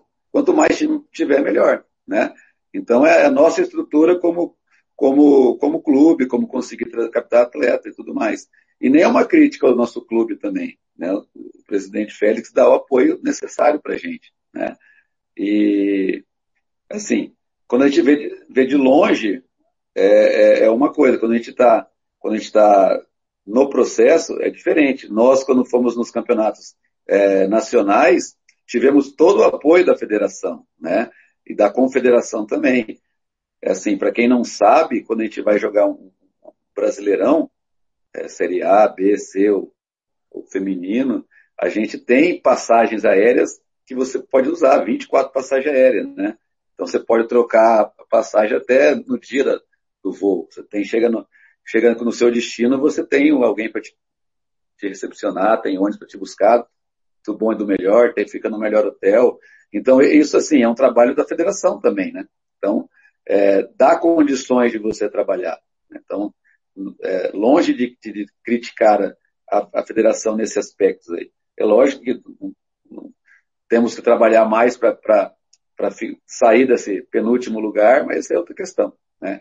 A questão técnica de time, eu acho que compete a quem faz o futebol, quem, quem né? É nós, professores, formarmos mais atletas, captar mais jogadores, conseguimos é, fazer um trabalho melhor, mas é, é difícil para o nosso estado. Se fosse só no feminino, a gente, né, Agora, como eu falei de novo, eu falei várias vezes, o esporte futebol de campo é um esporte caro, não é barato de fazer. Tá? Olha, é, arbitragem amanhã. Pois não, pois não, pode completar. É, oi. Não, pode criticar, pode ligar, ah, você só fala, a gente vai. A gente gosta de discutir o futebol. Né? Sem dúvida. Não tem um culpado só, nenhum, nenhum o que faz tudo certo, né? É um processo. Quem vai apitar amanhã é o Evandro da Silva Santos, será auxiliado por Fabiana Nunes Fabrão, Daiane Cristina Lucas e a quarta árbitra será a Evelise Medeiros Soares. É, jogo 10 da manhã, entrada franca, tá? No Jax da Luz, para você acompanhar. Eu sei que o horário é, é ingrato, no meio de uma Copa do Mundo, eu entendo tudo isso, mas você que queira assistir aí um jogo legal, valendo vale título, né? E o campeão vai ter vaga na Série C, a Série A3 do futebol feminino. O Dr. Celso Pedraza, bom operariano, médico, tá na escuta. O, o, duas coisas. Primeiro que eu acho horrível um homem apitar uma final feminina. Será que a federação não tem uma mulher para apitar o jogo? Tem que pôr um homem para apitar? Por que, que não põe uma mulher para apitar o jogo? Segundo, a comissão de arbitragem da federação no caso. Segundo, é, queria que você falasse dessa queda aí para a terceira divisão, Nando. Com o surgimento da A3, nós acabamos perdendo vaga na A2. É, é pior ainda para o nosso futebol? Depende do ponto de vista, né? Porque a gente, a gente participou de uma, de uma série que não tinha série A e B ainda, né? Era uma, um modelo diferente de competição que a gente fazia é, seis jogos né? para conseguir o acesso à série B, né? E assim, a gente teve dificuldades, como eu falei, na hora de você viajar, teve vários jogos que a gente tinha condições de ganhar, né? Mas por conta de pouco atleta, né? A gente como eu falei para você, hora de você fechar o grupo e viajar, é, tem algumas que não pode por causa do trabalho, machucar e tudo mais, e a gente não conseguiu que os outros, outros técnicos, outros parceiros da gente é, emprestassem algumas atletas, né? Então a gente perdeu alguns jogos que dava para ganhar, né? Eu até na, na época comentei que é, tinha condições de subir para a Série B, né? A gente perdeu alguns jogos assim, ganhando primeiro tempo, lá em Goiânia mesmo, com o time da Aliança lá, viramos o jogo é, é, ganhando e, e, sofremos a, a virar de 2 a 1 um, né? Mas por conta que nós tínhamos quatro no banco apenas, né? E já no primeiro tempo a gente colocou, no, na, na, época, a Vanessa Paixão, que estava voltando de lesão, é, com 40 minutos do primeiro tempo ela estava já dando cãibra, né? Então gente teve que fazer troca precoce sem sem, sem precisar, vamos dizer assim, né? E nós não tivemos como, como manter o mesmo, a mesma qualidade de jogo no segundo tempo perdemos. Então é só para, é um exemplo do que aconteceu em, em, vários jogos, né? Então aqui em Campo Grande também saímos na frente, depois sofremos a virada. Então era, era um, uma, uma condição de poder ter, ter passado para a Série B, né? E elevar um pouquinho o nosso índice na Confederação Brasileira. Mas como eu falo, uma Série B de, Brasileirão é, já é mais complicada também, porque são jogos, mais jogos, né? Eu, eu até brinco com as meninas, a gente teria que ser realmente é, mais ou menos profissional do futebol, viver para isso, porque são mais viagens, mais tempo viajando. E para todo mundo é difícil. E já na série, só voltando, e na pois Série não. C, é, o, como foi no passado, é, é um jogo de mata-mata. Então, se você consegue passando fase por fase, você pode chegar nas finais ali e conseguir um acesso. O, o Lucas Nepomuceno, é, Vanessa Paixão, que você mencionou, salvo engano, é filha do Valdir, ídolo do Operário, que fez o gol do Fantástico. É isso mesmo, o, o Nando? Exatamente, exatamente, exatamente. Vanessa, ela estava muito bem no jogo, jogando bem, mas como estava voltando em lesão, já, já sentiu dores musculares, né? E a gente, para preservar a atleta, ela trocou no primeiro tempo com 40 minutos. É né? uma excelente atleta, né? Filha do Valdirzinho, que também um, sem, Isso. sem comentários, né? Era do gramado. E que Olha... agora está no, no STEM, né? Jogando futsal. Sim, sim, sim. Olha, eu quero dizer que o professor Cleiton não pode estar com a gente, nem o Luiz Gustavo, que é o técnico do operário. Ele está envolvido em sub-13 e sub-15 hoje e pediu desculpas por não estar. A ideia era estar tá todo mundo junto para a gente bater um, um, bater bola. A enquete aqui que nós estamos fazendo no YouTube e no Facebook, quem será o campeão do estadual feminino? Operário está ganhando 92%. Cerc 8%, o Operário é o atual campeão, né? Atual campeão. Ganhou da Cerc, inclusive, ano passado, né? Vai tentar o bicampeonato. E a Cerc quer dar o troco, é isso, Nando? Sempre. O futebol é assim. Ganhamos dois anos, três anos seguidos, na verdade, né? Como é que é? Olha, essa, essa É. foi ótima. Você quer dar o troco, né? É isso mesmo. Quem que não quer dar o troco? Olha aí, o ó. futebol vive disso. Polêmica! Finalmente uma frase polêmica às 11h39. Nando quer dar o troco no operário. Se fosse, se fosse diferente, não era futebol. Se tivéssemos ganhado no passado do, do, do operário, eles queriam dar o troco na gente, é normal. As pessoas, às vezes, ficam, é, dourando a pílula, como dizia minha, Não, minha é. avó, né? Pô, Mas é né? isso. Politicamente correto, né, Nando? Coisa chata pra caramba, né, Nando? Tem, tem que ganhar mesmo, né, Nando? Tem que ir lá Formal amanhã e demais, levar né? o título, né? Se eu fizer um time, se o Luiz der um time e não, não querer ganhar, não querer dar o troco quando perde, pô, então tem que parar de ser técnico. Né? Fala, não, não é isso. Vamos, ganha o melhor, né? Pô, que ganha a gente. Se não der para ganhar, ganha eles. Tem três resultados. Vamos brigar até o último momento para ganhar. Não é verdade? Assim como eles também. Esse é o futebol. Por isso que a gente está aqui, né, cara? Se não fosse tudo bonitinho, não, tá, não estaria aí comentando, polemizando, polêmica com a gente mesmo. Ah, tá aí, ó. Nando, como sempre, muito gente. Quero te agradecer e quero pedir desculpa por atrapalhar a sua manhã aí, mas ah, ah, mereci o espaço, a final do futebol feminino. Ah, o microfone tá aberto, o espaço também sempre existe. A gente tem, devido à falta de calendário e à falta do, infelizmente, de uma competitividade maior, nós temos que buscar outros, outras transmissões, outros campeonatos, mas o Música, Futebol e Cerveja, assim como o Giro Esportivo, é para tratar de assuntos locais e o microfone está aberto para Cerca o CDB, para você, Nando, pro futebol feminino. Boa sorte amanhã na final, para dar o troco no galo do povo amanhã lá no Jacques da Luz. É, eu que agradeço o convite, sempre que foi convidado, farei o possível e o impossível para estar presente, né? É, chamar a torcida aí para torcer, o pessoal que gosta do CERC, o pessoal que gosta do operário também. A gente tem que entender que o esporte é feito de adversários, né? E se a gente tiver adversário forte, a gente é forte. Se a gente tiver adversário fraco, a gente é fraco. Né? Seria legal se o professor Cleiton pudesse estar aqui presente, se o professor Luiz Gustavo pudesse estar aqui presente, mas, é, de novo, é, é a frase que eu falei, a gente tem que fazer muitas coisas fora daqui. O Luiz deve estar atrás do seu, dos seus times sub-13, sub-14, sub-15. Então a gente vive nesse, nesse mundo de, do futebol aí, amador, né, que a gente ama com paixão mesmo de todos os lados. E amanhã vai ser entrega total, a gente vai fazer de tudo para ganhar. É, agradecer também ao nosso presidente que vem aí dando apoio para a gente, a comissão técnica que está lá em Chapadão, as meninas que estão treinando lá, as nossas meninas, porque no fundo, no fundo, é, o que faz diferença é a vontade de vencer, né? E querer aparecer e querer jogar, tá? Então, quem, quem for assistir o jogo amanhã vai ver a entrega dos dois lados, ninguém querendo perder e vai ter mais polêmica, né? Que o jogo é sempre polêmico. Ninguém quer perder não, a gente quer ganhar, a gente quer para o brasileiro de novo, elas também. Então, eu acho que vai ser bom para todos, né? A gente sempre fala às vezes que a gente perde. Pô, o jogo foi um jogão maravilhoso, mas foi bem melhor para elas que ganharam, né? E para a torcida que vê um jogo maravilhoso, né? E a gente vem fazendo jogos aí, é, nível nacional e internacional até no futsal. Então a gente, o pessoal gostou de, de ver, de assistir. Isso que é, que é importante, né? Que vença o melhor no dia, que vença quem tiver mais merecimento, né?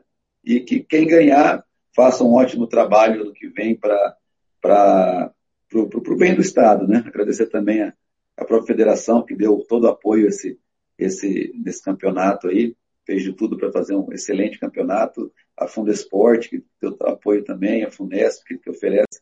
Então a gente, a gente critica muito, mas a gente tem que agradecer também, né? Agradecer a todo mundo que tenta fazer. Então, não é só jogar pedra, não é só falar mal, é reconhecer o trabalho dos outros, né? Eu tenho que agradecer a muita gente aí. Se fosse agradecer aqui também tinha que ficar o dia inteiro falando. Mas o mais importante, a gente, é, do nosso lado, né? E a gente sabe que do outro lado também tem pessoas é, bem intencionadas, mas que tomara que percam pra gente amanhã. tá bom? É, tinha que, tinha que, ó, o Christian tá mandando aqui que vai ser 3 a 0 pro Galo, nosso comentarista, que é operariano também. O, aliás, o Operário não tomou gol ainda, né? Se a Cerc quiser ser campeã, vai ter que fazer gol ou no tempo normal ou nos pênaltis. Olha, Nando, foi um prazer de novo. A casa é sua, viu? Um grande abraço, irmão. Tomara, eu, última coisa, tomara que esses 90% estejam lá para ver o jogo, né? Aqui no nosso Gente, estado, pô. outra polêmica já. Exatamente. É, você, você, me você sempre me vê nos jogos do estadual masculino, feminino, sempre estou ali, né? Então, assim, é, é, eu falo muito isso aí, ó. Tem gente que fica no sofá vendo o jogo de todo o estado do mundo, nunca foi no Morenão, nunca foi no Jacques da Luz, nem sabe onde fica, e mete a boca em todo mundo, né? Mas não vai lá reclamar, não vai lá torcer, né? Se a gente encheu o Morenão no, no masculino, se a gente encheu o, o, o, o da Luz, a gente tem é, mais condições de fazer trabalho. Gente vai ter mais parceiro, vai ter empresa que queira apoiar, vai ter gente que queira gastar o dinheiro com o futebol. Então, gente, meu último recado é o seguinte, não critiquem só. Critiquem sim, mas torçam, vão lá ver seu time, apoiem seu time, xinga o técnico, xinga o auxiliar, mas esteja lá, pô. É só não agredir a gente, só não xingar que eu falei nesse sentido. Falar, tá errado, tá isso, cobrar da gente. Isso é normal da nossa profissão, a gente gosta de estar preparado para isso. Mas vá ao campo, veja o jogo, faça uma crítica construtiva, né? Se a gente lotar metade do Morenão que está tá liberado para o estadual ano que vem, é outro, outro patamar que fica o nosso futebol. Se a gente conseguir amanhã no Jacques da Luz levar muitos operarianos lá, levar muitos torcedores do CERC, a gente fica feliz. Por quê? Por isso a evolução para o nosso esporte. Nós vamos estar ganhando, todos vão estar ganhando, né? O pessoal da imprensa, o pessoal da federação, o pessoal dos clubes, isso que é importante. Como aquele velho ditado também, falem mal, mas falem da gente, falem do futebol feminino, critiquem o futebol feminino, falem que tudo, mas lá vai assistir, né? Não fica vendo só um lancezinho isolado que a goleira sai do gol e faz um lance bizarro. Porra, vai lá ver o golaço que a menina marca. Né? No passado nós perdemos o jogo do Operário com golaço da, da, da, da, do Operário. Né? Nós já marcamos vários golaços no campeonato. Nós já ganhamos várias vezes com golaço, com partidas maravilhosas também. Então vai lá ver, olha, olha o pessoal treinando. Depois, no ar aqui, a gente responde pergunta, a gente fala porque fez isso, porque não fez aquilo. Isso é bom, isso é saudável, tá? Um abraço, obrigado mais uma vez. Valeu, esse foi Nando, 11:46. Já já nós vamos bater um papo com o Patrick Hernandes. Tô aqui na cola do Patrick Hernandes para falar do caso náutico. Em nome sempre de Lava Jato 007, EAG Consultoria, o Casarão Churrascaria Grill em Costa Rica, Banda Ivana, ofício despachante. Vem mais uma sequência, Ferrugem, Gabriel Pensador, Erasmo Carlos e Roberto Carlos. No YouTube e no Facebook vem o hino dos clubes, porque já explicamos, não podemos tocar por conta de direitos autorais. 11:46. Música, futebol e cerveja.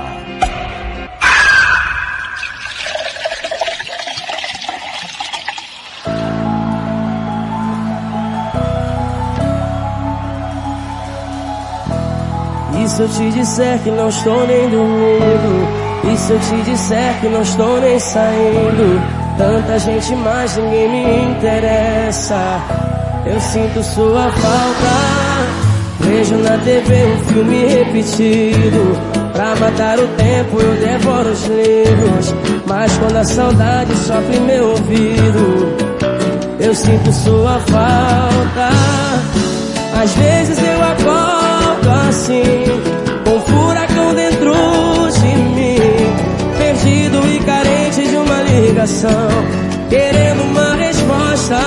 Impossível não lembrar nosso amor, da trajetória, tatuou meu coração, em minha vida fez história.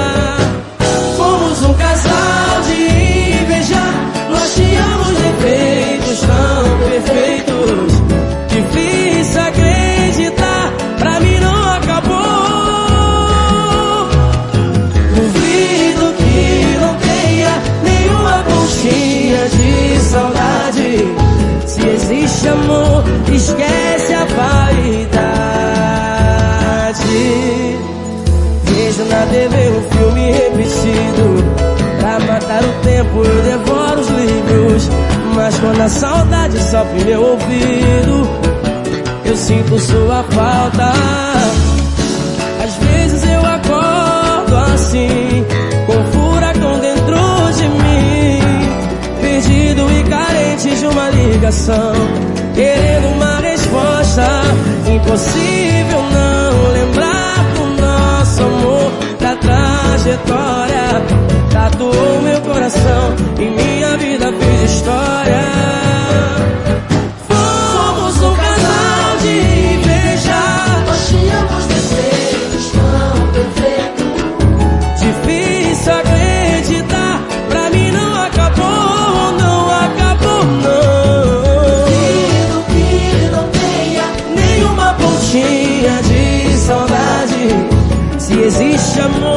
Esquece a vaidade. Fomos um casal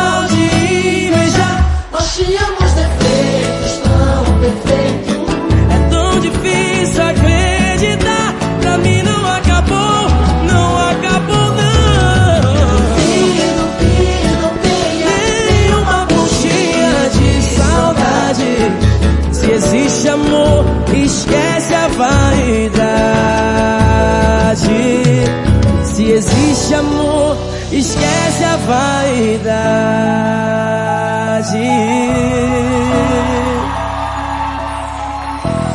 E se eu te disser que não estou nem dormindo? Música, futebol e cerveja.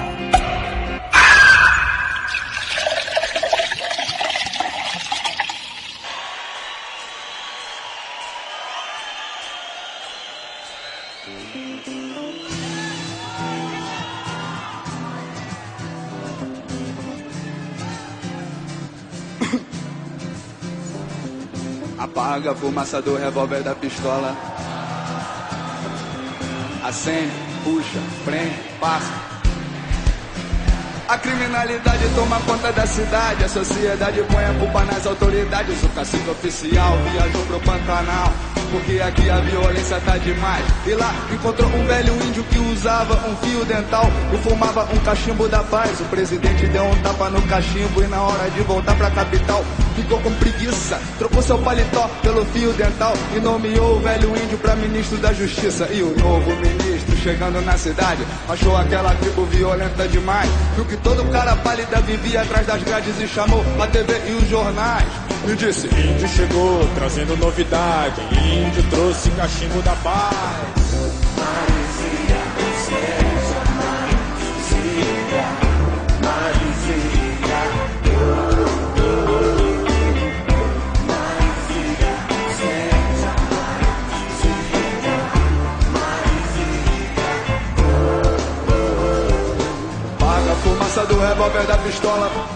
Manda a fumaça do cachimbo pra cachola. Acende, puxa, prende, passa. Índio quer cachimbo, índio quer fazer fumaça. Todo mundo experimenta o cachimbo da floresta.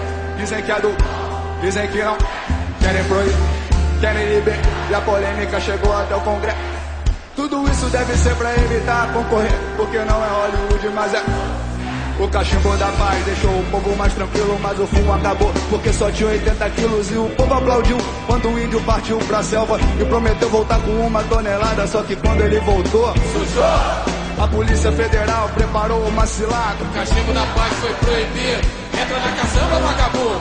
Vamos pra DP. Ê, ê, ê. Índio tá fudido porque a vai comer.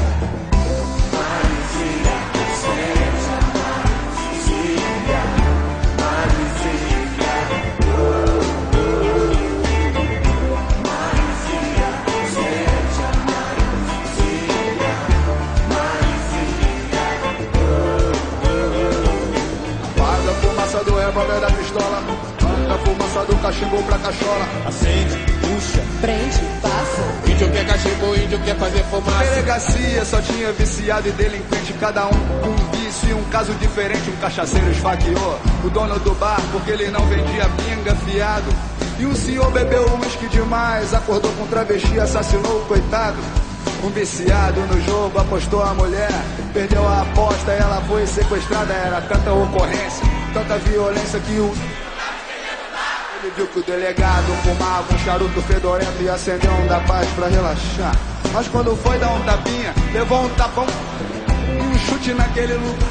Foi mandado pro presídio no caminho, assistiu a um acidente provocado por excesso de cerveja. Uma jovem que bebeu demais atropelou um padre e os noivos na porta da igreja. E pro índio nada mais faz sentido. Com tantas drogas, porque só o seu cachimbo é proibido.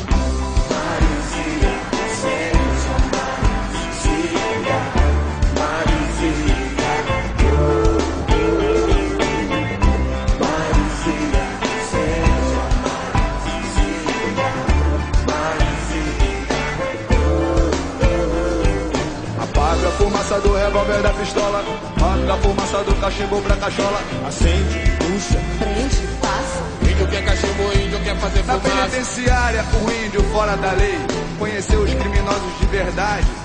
Entrando e saindo e voltando cada vez mais perigosos pra sociedade. Aí, compadre, tá rolando um sorteio na prisão pra reduzir a superlotação todo mês. Alguns presos têm que ser executados e o índio dessa vez foi um dos sorteados e tentou acalmar os outros presos. Peraí, vamos fumar o cachimbinho da paz. Eles começaram a rir e espancaram o velho índio até não poder mais.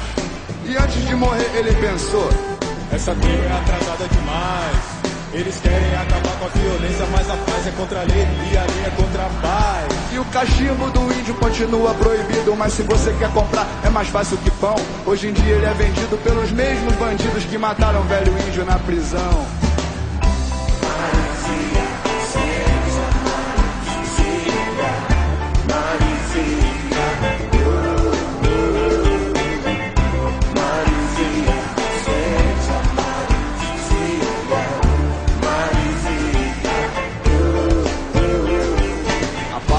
Fumaça do revólver da pistola.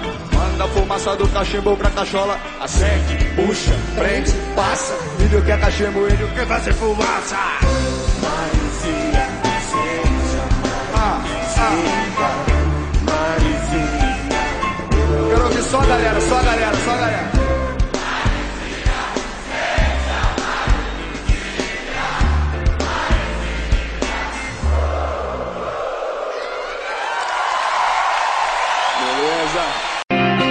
Música, futebol e cerveja.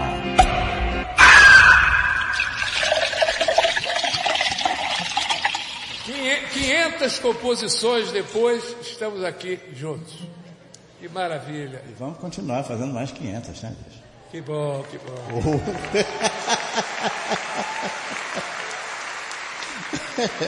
Com certeza.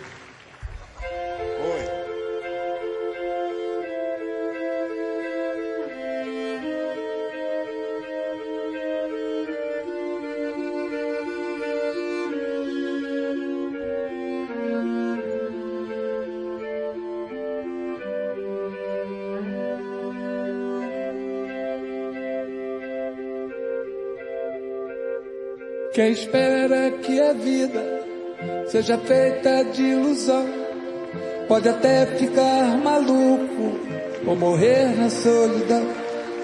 É preciso ter cuidado para mais tarde não sofrer. É preciso saber viver. Toda pedra do caminho você deve retirar. Uma flor que tem espinhos, você pode se arranhar. Se o bem e o mal existem, você pode escolher. É preciso saber. É preciso saber viver.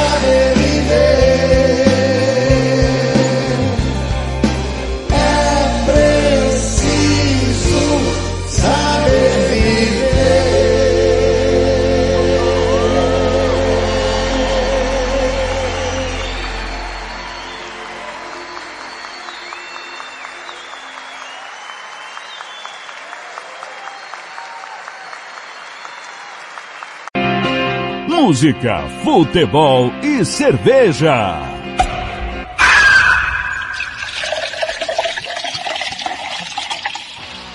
Tiago Lopes de Faria.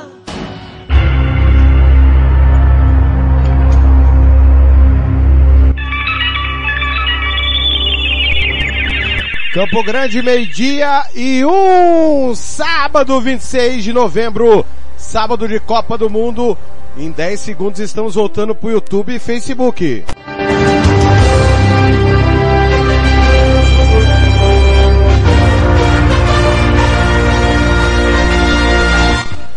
De volta no YouTube e no Facebook da Rádio Futebol na Canela.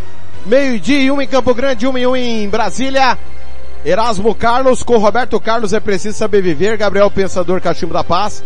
Ferrugem, sinto sua falta. As canções que você curtiu aí no nosso canal de áudio da Rádio Futebol na Canela. Começou! França e Dinamarca, dois minutos do primeiro tempo, 0 a 0. Lembrando que agora há pouco a Polônia, pelo grupo C, grupo da Argentina, fez um 2 a 0 na Arábia Saudita e pelo grupo D, que é o grupo de França e Dinamarca, mais cedo, nós tivemos a vitória da Austrália sobre a Tunísia por um gol a zero. Nós vamos tentar contato agora com o presidente do TJD, Patrick Hernandes, como prometido. Ele vai falar conosco a respeito do embrólio aí da semana, que foi, obviamente, o julgamento do caso Náutico. O Náutico foi absolvido da acusação de escalação irregular. Patrick está no evento, mas vai nos atender gentilmente em instantes. A partir de agora, ao vivo conosco, Patrick Hernandes, presidente do TJD, meio-dia e três. Boa, boa tarde, presidente, tudo bem? Boa tarde, Thiago, tudo beleza e você? Tudo tranquilo. Eu sei que você tá secando a França e a Argentina. Você falou pra mim no PV. isso aí. Dinamarca vai começar agora, né? É, acabou de começar a França e Dinamarca. Ô presidente, é, nós tivemos aí essa semana um julgamento do caso Náutico. Pela primeira vez na sua gestão, um clube foi absolvido por escalação irregular. Como é que o senhor recebe o acórdão e como é que se desdobra agora os próximos capítulos? Foi um julgamento interessante, né? Todos esses processos que envolvem atletas, né, em condição de suposta irregularidade, é, é difícil a gente tomar uma, uma decisão genérica, né? Cada caso é um caso. Todos os, pelo menos os que todos que eu me lembro, né, dessa minha gestão, cada caso teve sua particularidade, né? É, esse também é diferente porque envolve um atleta punido em uma competição sub-20, mas profissional sub-20, né? É, e o entendimento da comissão disciplinar da, da segunda instância, da segunda instância não, da segunda Câmara Civil, foi de que o atleta estava em condição regular para a partida. Então, agora, o, não, eu não sei se o clube também recorreu, eu recebi o recurso da Procuradoria. É, acredito que haverá outro recurso ainda para a gente julgar também. E eu até posso dizer para você em primeira mão, Thiago, que já temos até data para o julgamento do Pleno. Olha aí, ó. O presidente já já vai informar a data do julgamento do Pleno, mas antes do senhor informar essa data, presidente, é, o senhor entende que houve uma interpretação equivocada do relatório dos auditores, uma vez que as duas competições são profissionais? Eu, eu assim, eu, eu não posso agora antecipar meu voto, né? Porque eu também agora, que foi para o segundo grau, né? Eu, eu vou ter o direito a um voto. Então eu não, não posso aqui antecipar o meu julgamento, é, mas é, é interessante esse caso, porque eu entendo os dois lados. Eu entendo a Procuradoria, que quer né, que o atleta seja reconhecido como irregular, porque a competição era profissional. Então, o, o CBJD é, bem claro, né, que ele fala que o atleta tem que cumprir, se não for possível na mesma competição, no mesmo, no mesmo campeonato, ele tem que cumprir no campeonato seguinte, que foi elaborado pela mesma entidade esportiva, no caso a Federação de Futebol Mato do Sul. É, então eu entendo muito bem esse lado, que foi o que nós entendemos, né, nos casos anteriores, mas eu também entendo a decisão da comissão disciplinar, que aplicou, que entendeu que, como era sub-20, ele tem que cumprir essas suspensões no, no outro campeonato sub-20. Então, existe de fato uma margem de interpretação para os dois lados. Vai ser um julgamento importante, né? Que tem um reflexo, obrigado, tem um reflexo importante agora para o campeonato da Série A, né? 2023. É, é por isso que a gente já se organizou para julgar na próxima semana e os auditores do, do Pleno vão agora, assim como eu, estudar bem esse caso, estudar a legislação, ver a defesa, porque os clubes né, vão comparecer, acredito eu, né, para se defenderem, para apresentar seus, seus entendimentos, suas razões, suas jurisprudências, né, até no próprio STJB existe entendimento dos dois lados. Se vocês pesquisarem né, na, nos julgados do STJD, vocês vão ver que eles já decidiram tanto para um lado quanto para o outro. Então vai ser assim um caso muito interessante, muito prazeroso de se julgar, né? Porque eu acredito que isso enriquece o nosso futebol, desperta também, né? Isso que eu falo desde quando eu assumi, Thiago vai lembrar, o Blanc vai lembrar, eu sempre falei, né? Acho que a gente pode fazer melhor, a gente pode profissionalizar, né? A nossa gestão dos clubes, o tribunal está de portas abertas, né? Para emitir a certidão, nada contra dos atletas, para evitar que, que o tribunal seja é, protagonista, né? Todo mundo quer que o, que o futebol seja protagonista, que as coisas sejam resolvidas dentro de campo, né? Tanto os rebaixados quanto os classificados, o campeão, tem que ser dentro das quatro linhas, né? E aí quando o tribunal precisa intervir e acaba refletindo em um rebaixado ou um classificado, fica aquele gosto amargo na boca, né? Ah, ganhando tapetão, perdendo tapetão, etc. Mas ah, nós temos uma missão que é de fazer cumprir o regulamento, né? Fazer cumprir a lei. Então, ainda que doa a alguém, né, seja quem for, porque a gente não tem camisa de clube, né, o tribunal não favorece A ou B, a gente luta para defender o regulamento, para fazer cumprir a lei. Então, infelizmente, alguém vai sair triste, né, desse julgamento, seja o A ou o B, alguém não vai ficar contente, assim como eu vi a grande repercussão que teve, né, da, da comissão disciplinar, é, muita gente é, ficou insatisfeita, alguns até excederam um pouco do tom né, da insatisfação, mas faz parte, faz parte do, do, futebol, todos nós somos apaixonados né, pelo futebol, então, claro que esses que se excederam, né, existe uma, uma possibilidade de serem responsabilizados, mas eu acredito que o tribunal vai fazer um julgamento bem razoável, pautado na legislação, e vamos ver o que, vai acontecer. Patrick Hernandes, presidente da JD ao vivo no Música Futebol e Cerveja. Patrick, é, o que chamou a atenção de muita gente foram os argumentos é, do relator Pedro Paulo Sperbi. Principalmente a parte que ele cita, que a competição é curta. Outro ponto, a idade do menino.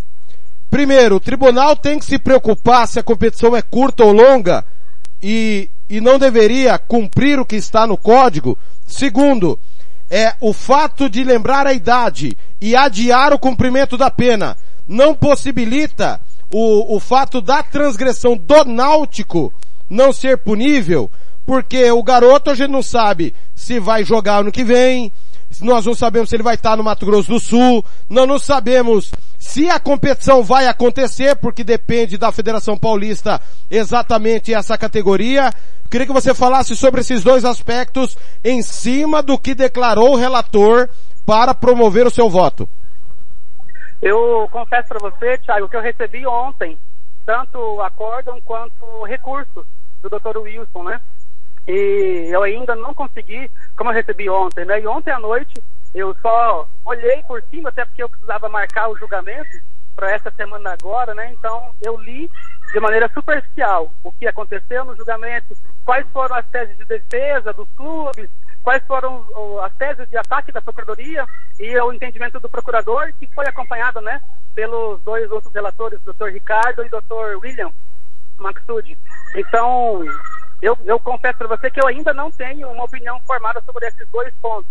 Dois excelentes pontos que a gente vai ter que atacar no pleno, mas como eu ainda não estudei aprofundo o caso, eu não, não posso agora falar para você, né, aprofundar para você esses dois assuntos. Mas se vocês acompanharem né, a decisão do, do pleno, o julgamento do pleno, é, nós vamos abordar todos esses pontos, inclusive o ponto da prescrição, né, uma tese, outra tese interessante de direito, que foi a arbitral defesa, é que nós nem deveríamos reconhecer, nem deveríamos receber, né, essa denúncia porque ela estaria fora do prazo.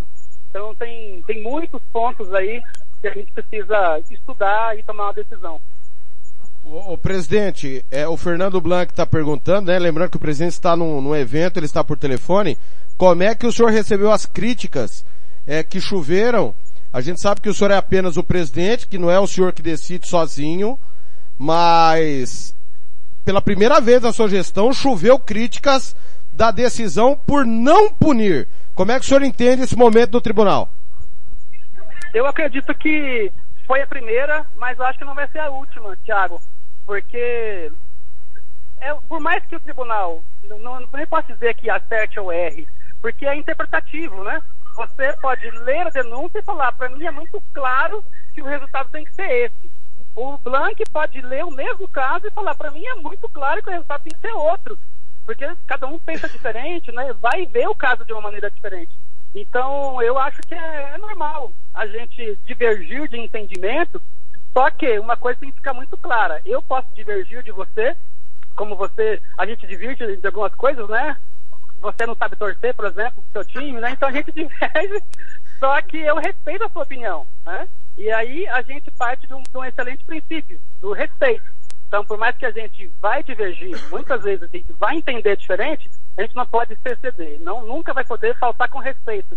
E teve alguns casos que eu vi que eu, a pessoa que falou, ela subiu o tom, né? Salvo engano, chamou de vagabundo, né? E aí isso não pode ser tolerado, isso não pode ser aceito. Você não concordar é ok, isso vai, é normal, a gente vai não concordar por muitas vezes, né? Ainda mais quando envolve a nossa paixão do futebol, e o caso interpretativo como esse, que tem vários aspectos que tem que ser relevados, mas eu vi com bastante tristeza é, os ataques que aí envolve pessoalmente os auditores, né? Isso a gente não, não, não pode aceitar. É, o procurador já, já recebeu o, o áudio, né? Da, da conversa, da entrevista com vocês, é, ele vai tomar as medidas que ele entender necessário, vai para julgamento se for o caso, mas eu acredito que, que existirão outros casos que a gente vai entender diferente, mas uma coisa que, que você não vai ver no tribunal é a nossa omissão. Nós nunca vamos deixar algum caso sem julgar. A nossa omissão, isso é inaceitável. O tribunal vai julgar todos os casos que tiverem. E aí o resultado, o resultado pode não agradar, agradar todo mundo, né? E eu não nem posso firmar um compromisso de agradar os torcedores, porque isso é impossível, né? Sempre vai existir um clube que foi condenado, um atleta que foi condenado, e aí o peso da mão do auditor ou do próprio tribunal às vezes não vai agradar, ou porque pegou muito leve, ou porque pegou muito pesado. Então, assim, eu não posso firmar o compromisso de agradar o torcedor, de agradar o clube. Não tenho esse, compromisso e nem consigo, nem conseguiria ainda que eu quisesse. Mas eu firmo o compromisso de fazer justiça, de que nós vamos sim lutar, fazer tudo o que tiver ao nosso alcance para cumprir a lei vigente. O que tiver de lei para a gente cumprir e aplicar, o tribunal vai fazer. Não mediremos esforços para fazer cumprir a lei. Agora, uh, não posso, infelizmente, né, me comprometer em agradar a todos. Essa fala do presidente é óbvio, desde quando o Alex Cruz, gerente de futebol do Iviema, nos concedeu entrevista na quarta-feira após julgamento, nós já sabíamos que traria repercussões e tá aí o presidente já confirmou ontem, inclusive nós divulgamos, a procuradoria oferecerá denúncia ao gerente de futebol do Iviema. O, presidente, só para ficar claro, já vou pedir para o senhor confirmar quanto que vai ser o pleno e também para ficar claro para o torcedor, porque desde a da decisão do relator, a, virou uma piada. Infelizmente, a Casa de Leis é, da Justiça Esportiva virou-se uma piada e a gente sabe que não é uma piada e sabe da sua seriedade. O pessoal que foi expulso na última rodada da Série B, mesmo que a Série B durou só um mês, será julgado e se punida terá que cumprir essa punição na Série A, né, presidente? Perfeito, perfeito. Se o entendimento do, do tribunal for de que o atleta tem, não teria condição né, de cumprir a pena na, na, mesma competição, ele vai ter que cumprir na competição seguinte, da, da Federação de Futebol Sul-Mato-Grossense. E aí nasce, né, qual a competição seguinte? Aí nasce a divergência desse caso que será julgado nessa semana, nessa próxima semana, se é na, na mesma competição, mesma categoria, ou se na competição seguinte, independente da categoria que for. É, é um caso bastante interessante. Eu não me lembro de termos julgado um caso com essa particularidade, né? de, de um atleta profissional, mais de 20 e agora na categoria principal, né? Ainda que seja na Série B, mas na categoria profissional Série B. Então, é um, é um caso interessante, Thiago, que a gente vai debruçar, estudar. A relatora é a doutora Valesca. Você, doutora Valesca, você já sabe quem é, né? Conhece, uma profissional exemplar, assim como o doutor Pedro Paulo também, muito respeitado. É, não sei se ela vai divergir do doutor Pedro Paulo ou se ela vai acompanhar o entendimento dele, mas a gente está animado para esse julgamento.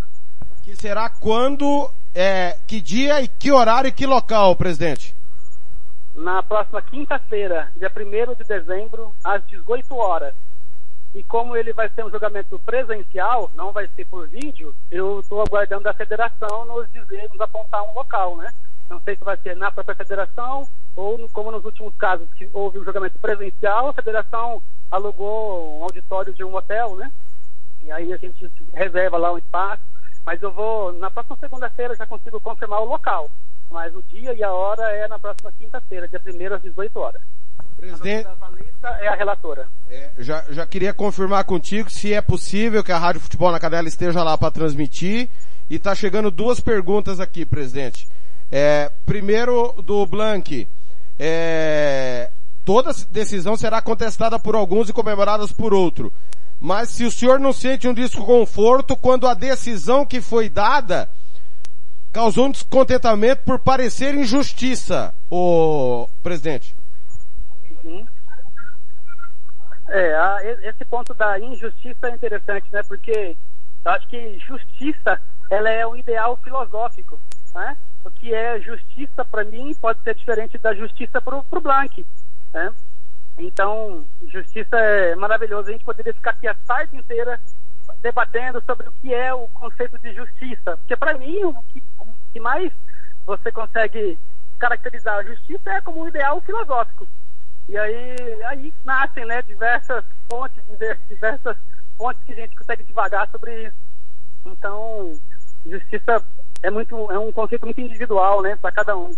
Mas com certeza o futebol, o tribunal não vai se furtar de julgar, de aplicar o entendimento. Como são vários auditores, né?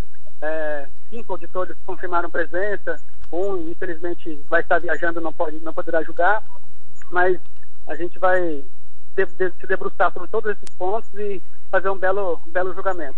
É, sobre se vocês podem acompanhar, com toda certeza, nós vamos dar publicidade, né, com, com antecedência, maior até que, que o código exige, justamente para privilegiar vocês, né, a imprensa, poder comparecer presencialmente se quiserem, ou apenas, né, de alguma forma transmitir remotamente, enfim, mas está aberto sim, é aberto ao público, qualquer torcedor, enfim, interessado, se estiver ali na, por perto, a possibilidade, pode entrar, vai, vai ser muito bem-vindo sim, com certeza. Presidente, o Sérgio Ropelli, que é nosso comentarista e também é advogado, ele pergunta que caso haja a revogação da decisão da primeira instância e no pleno o Náutico seja condenado no artigo 214, se a punição é, vai pro jogador e clu, é, só pro jogador ou pro clube no caso da pena financeira que varia de 100 a 100 mil reais. É, aí o, a pena de pontos, né, vai para o clube e a pena de pagamento, ela fica, existe uma responsabilidade concorrente dos dois, tanto do atleta quanto do clube, para arcar com, com o pagamento da, da multa, né. Normalmente quem paga é o clube, até porque o clube tem interesse, né, em talvez disponibilizar o atleta para outras competições, enfim, mas como em caso de não pagamento, ah, o tribunal ele vai cobrar o clube, o clube acaba sendo aquele que efetua o pagamento, né? Mesmo que se fosse só o atleta o responsável e ele tem um contrato com o clube, o clube acaba efetuando esse pagamento. Mas a responsabilidade é dos dois. O Joel Silva mandando um abraço pro senhor, dizendo que o senhor canta muito, sempre pegando aquele vídeo, né? Patrick Hernandes no YouTube. Agora, presidente, para encerrar, é, caso, é, só para deixar claro que o, o Henrique está punido, né? O Henrique tem quatro jogos para cumprir. Caso no pleno. Essa, o Náutico escape da punição, novamente, a decisão seja mantida. E o Henrique vá para outro estado, essa punição vai acompanhá-lo ou não? Sim, A punição acompanha o atleta para onde ele for, inclusive fora do Brasil. Se por acaso ele for jogar na Europa, ele tem punição para ser cumprida. Ele vai, obrigado. Ele é responsabilizado, ele ainda tem três jogos a cumprir, né? Porque quando é quatro jogos é automática e mais três partidas. A, a, a automática, quando não é possível cumprir, ela acaba sendo absolvida, né? Então ele tem é, como se fosse uma partida ali é, gratuita para ele não cumprir. Mas três partidas ele deve cumprir sim, obrigatoriamente. Em qualquer lugar que ele for. Muito bem. Patrick Hernandes, mais uma vez agradeço disponibilizar o tempo aí para os esclarecimentos. É, o Fernando aqui, ele reitera a discordância do senhor, que o Blanc prefere a Gisele e o senhor prefere o Tom Brady. Esse é trair, hein, Patrick? Ele fala isso na sua frente. Eu, eu já, eu, eu vou pegar o Blank, porque eu, eu sei que ele prefere o, o Brad e o, e o Patrick Mahomes. É. Não tem, não tem como, não tem como suspender o Blank de umas competições aí não, Patrick? Eu vou pensar nisso, é uma boa ideia, hein? É uma boa ideia. E, Thiago, deixa eu fazer um convite para vocês. É, já falei para você informalmente, agora eu faço em público, dizendo que eu ainda quero ver vocês da, da imprensa participando do Tribunal Desportivo. Seria muito interessante ver o Blank como auditor do Tribunal Desportivo, ver o Thiago como auditor do Tribunal Desportivo. Seria muito interessante ver isso. Não sei se vocês vão me dar essa, essa, essa honra de ter vocês no time, mas vai ser muito legal ter alguém da, da imprensa, pode não ser vocês, mas alguém assim, né? Porque vocês têm muito conhecimento do, do histórico e tudo, né? Vocês sabem tudo que acontece nos bastidores, é, e isso acaba é, enriquecendo o tribunal também, né? Óbvio que as nossas paixões, é, desavenças, né? Que vocês, por se exporem mais, né? Acabam dando mais oportunidades de desavenças, isso não pode entrar dentro de uma decisão de um tribunal, evidente, mas havendo a possibilidade, eu ficaria muito feliz de ter a participação de algum, pelo menos, da, da imprensa em uma comissão disciplinar. Aí eu convido, realmente, Patrick fez o, é, e, não é, é, do mesmo jeito que eu, eu costumo dizer, Patrick, onde o futebol é fraco, tudo é fraco. A imprensa, o próprio tribunal, é, a gente não vê advogados é, é, na área desportiva no estado, né? A gente estuda muito e aprende muito com vocês, porque infelizmente vira e mexe isso está acontecendo. Patrick, olha, obrigado de novo. Quinta-feira, se Deus quiser, vamos estar juntos lá, viu? Estaremos lá, Thiago. Conto com vocês. Tá aí, Patrick Hernandes falando conosco, explicando. Tá aí, quinta-feira, decisão no pleno é, do TJD para sabermos a situação do Náutico. Vamos para mais um bloco musical. Já já tem Roberto Xavier, informações da seleção brasileira, reta final, 24 do primeiro tempo lá Copa do Mundo, Grupo D, França e Dinamarca, 0 a 0 que Hoje o programa rendeu, hein? Meio dia 24. Música, futebol e cerveja.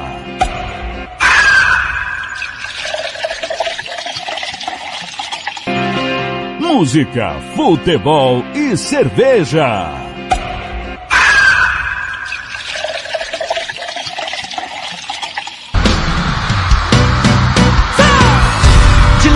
jogo é fácil, é mole. É lindo, quero ver jogar a carta no fundo da Fiorino. De Land Rover é fácil, é mole.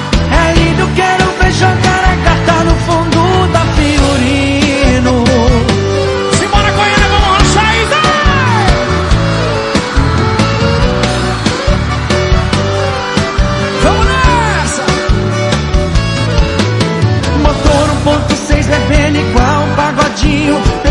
da firme, os donos nem sabem que eu tô curtindo. Conecta tá torando, grave empurrando. Tweet balanceado, as meninas chegando junto. Quer dançar, vem pra cá, vem, vem, vem quebra tudo. Que Gabriel Gaba tá chegando junto. Quer dançar, vem pra cá, vem, vem, vem quebra tudo. Que Gabriel Gaba tá chegando. Vê se vai. Se a coisa fica quente,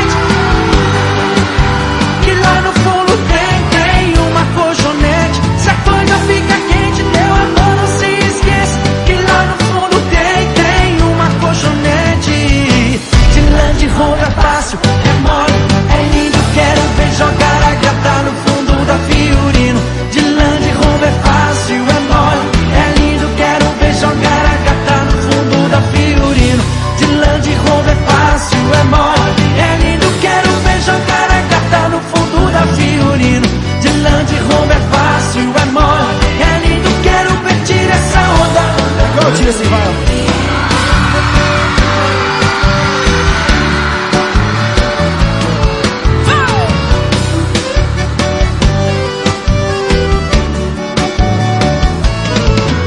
Motor 1.6 bebendo igual um pagodinho. Peguei na fim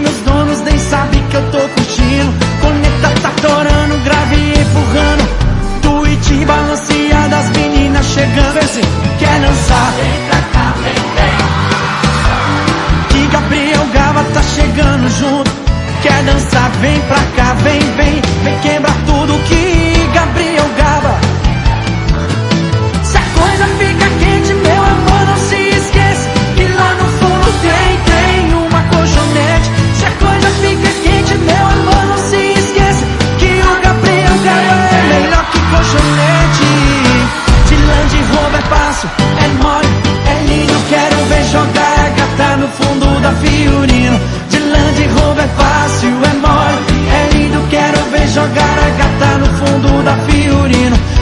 De Rover é fácil, é mole, é lindo, quero ver jogar a gata no fundo da Fio. De Land Rover é fácil, é mole, é lindo, quero ver tirar essa onda andando de Fiorino. Simbora mulherada, vamos tirar onda, vem! Quem gostou, não gritando aí! Música, futebol e cerveja.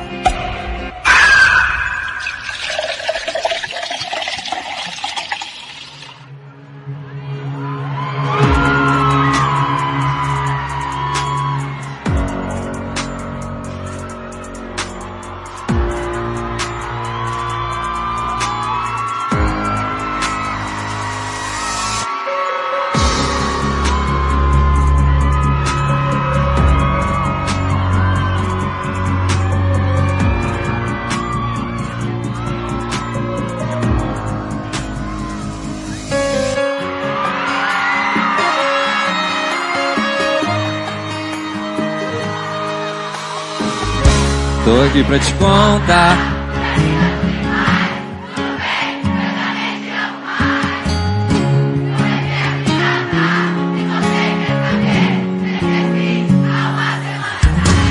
E aquela loucura de mudar pra Salvador. Se fez uma piscina maior pra juntar a família ao redor. Esquece. Fortaleza, eu quero ouvir, vem!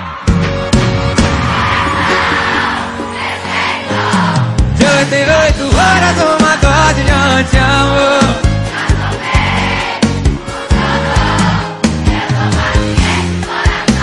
Mais uma vez e vem coração.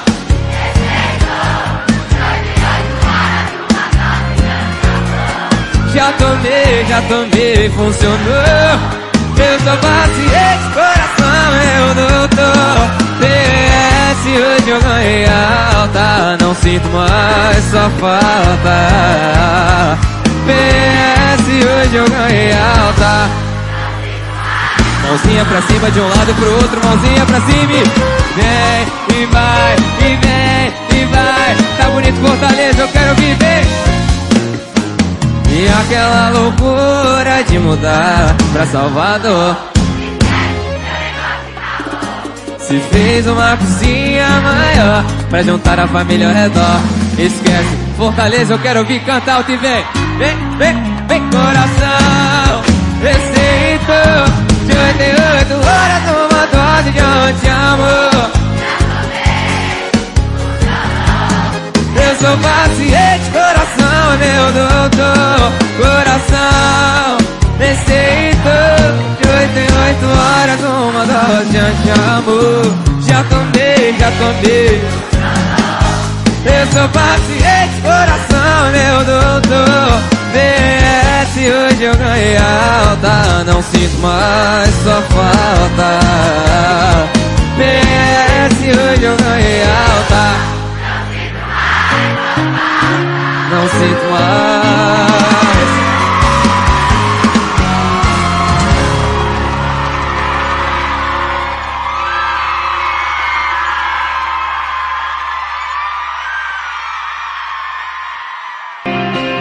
Música, futebol e cerveja.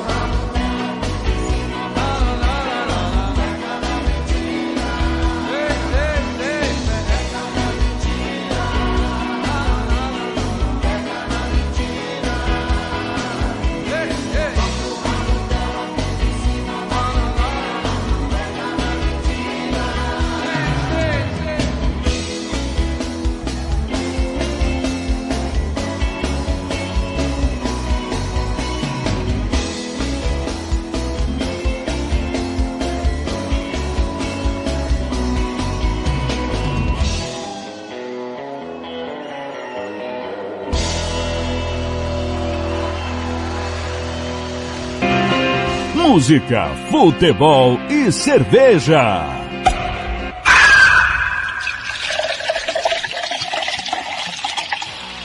Tiago Lopes de Faria. Sou eu! Meio-dia e 35 em Campo Grande, 1 e 35 em Brasília. É o Música, Futebol e Cerveja e voltando em 10 segundos pro YouTube e Facebook.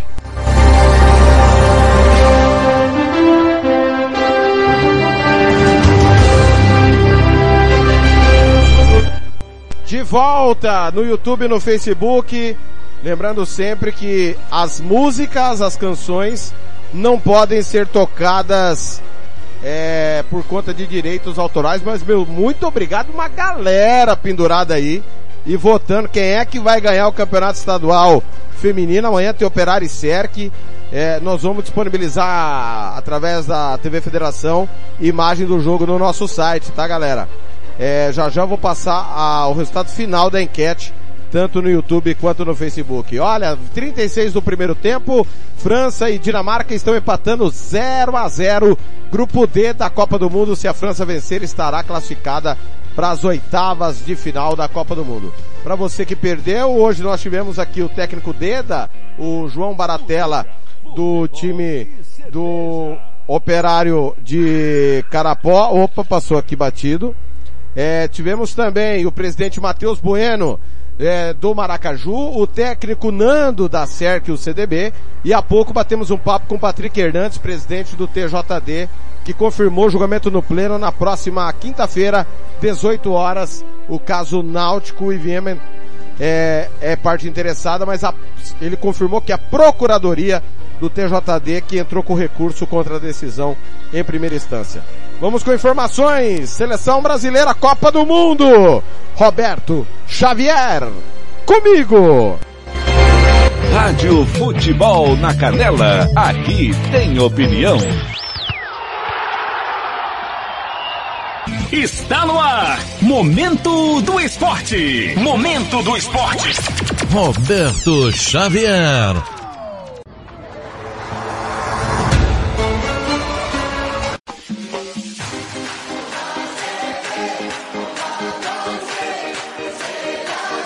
Olá, amigos. Momento do esporte deste sábado, dia 26 de novembro de 2022.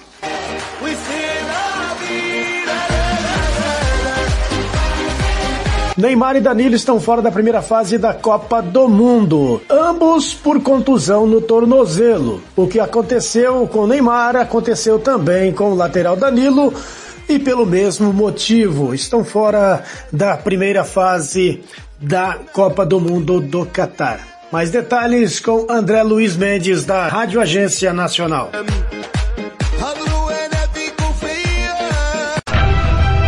Boletim da Copa. As últimas notícias da Copa 2022. As últimas notícias da Copa 2022.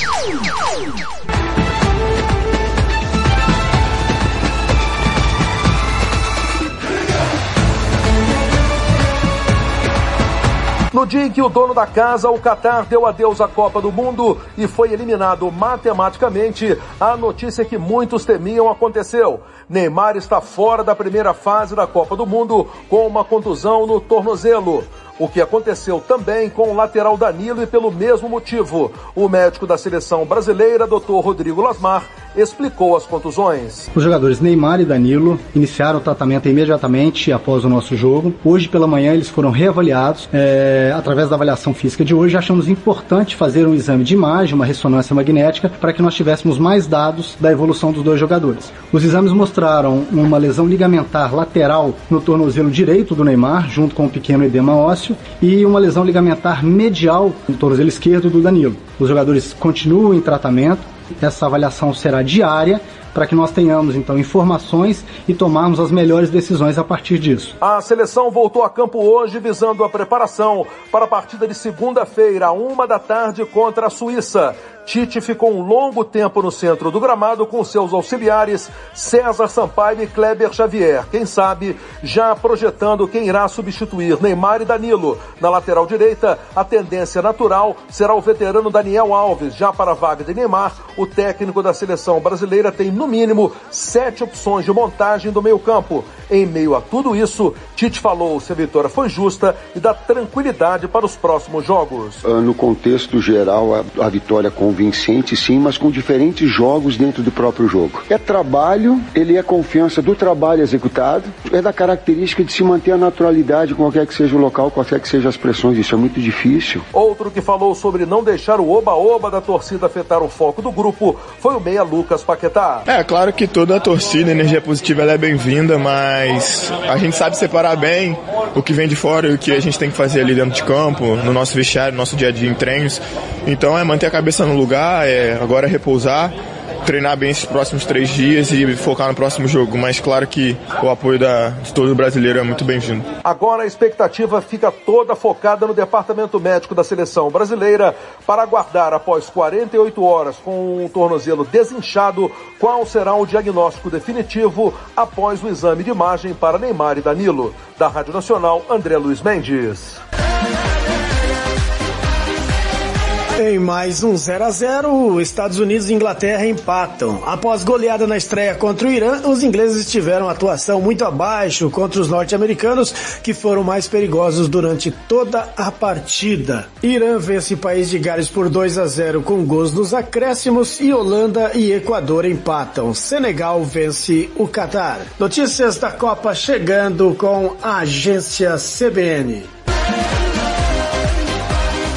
Terminou sem gols a partida entre Inglaterra e Estados Unidos pelo grupo B da Copa do Mundo no estádio Al Bayt. Estados Unidos tiveram mais chances, uma bola na trave com Pulisic, já os ingleses tiveram duas boas chances, as duas com Harry Kane, um em cada tempo. O detalhe é que é o primeiro 0 a 0 da história dos Estados Unidos em Copas do Mundo. A situação do grupo fica a seguinte, Inglaterra líder do grupo B com quatro pontos, Irã em segundo com três, Estados Unidos em terceiro com dois pontos e País de Gales na lanterna com um ponto na última rodada, todo todos os times com chances de classificação. Além de Inglaterra 0-0 para os Estados Unidos, Equador e Holanda empataram em 1 a 1. A seleção do Irã venceu o País de Gales por 2 a 0 e Senegal derrotou o Catar pelo placar de 3 a 1. Catar já eliminado. Um ótimo final de semana a todos. Momento do esporte. Rádio Futebol na Canela, aqui tem opinião. No Rio de Janeiro, a festa pelo primeiro jogo do Brasil na Copa do Mundo começou cedo.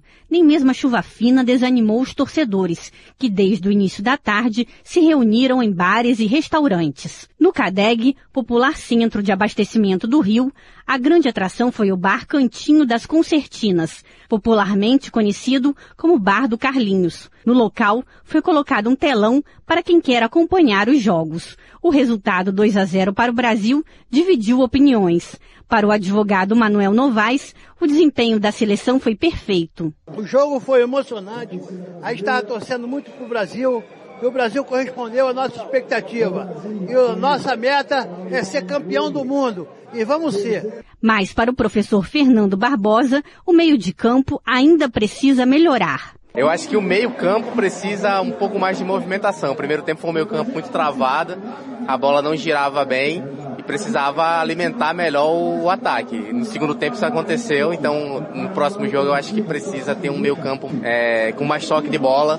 Já Suane Mozovic apontou o nervosismo dos jogadores como algo a ser melhorado. Eu acho que sempre pode melhorar. Eu acho que dá pra ir com menos nervosismo e mais garra. O próximo jogo do Brasil será na segunda-feira, dia 28, contra a Suíça. Da Rádio Nacional no Rio de Janeiro, Carolina Pessoa.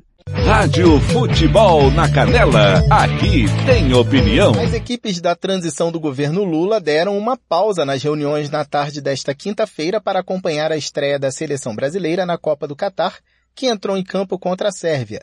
O vice-presidente eleito e coordenador-geral do gabinete de transição, Geraldo Alckmin, arriscou o placar de 2 a 1 para o Brasil. E errou. Quem acertou foram os senadores Elisiane Gama e Randolph Rodrigues. A comemoração foi grande nos dois gols de Richarlison.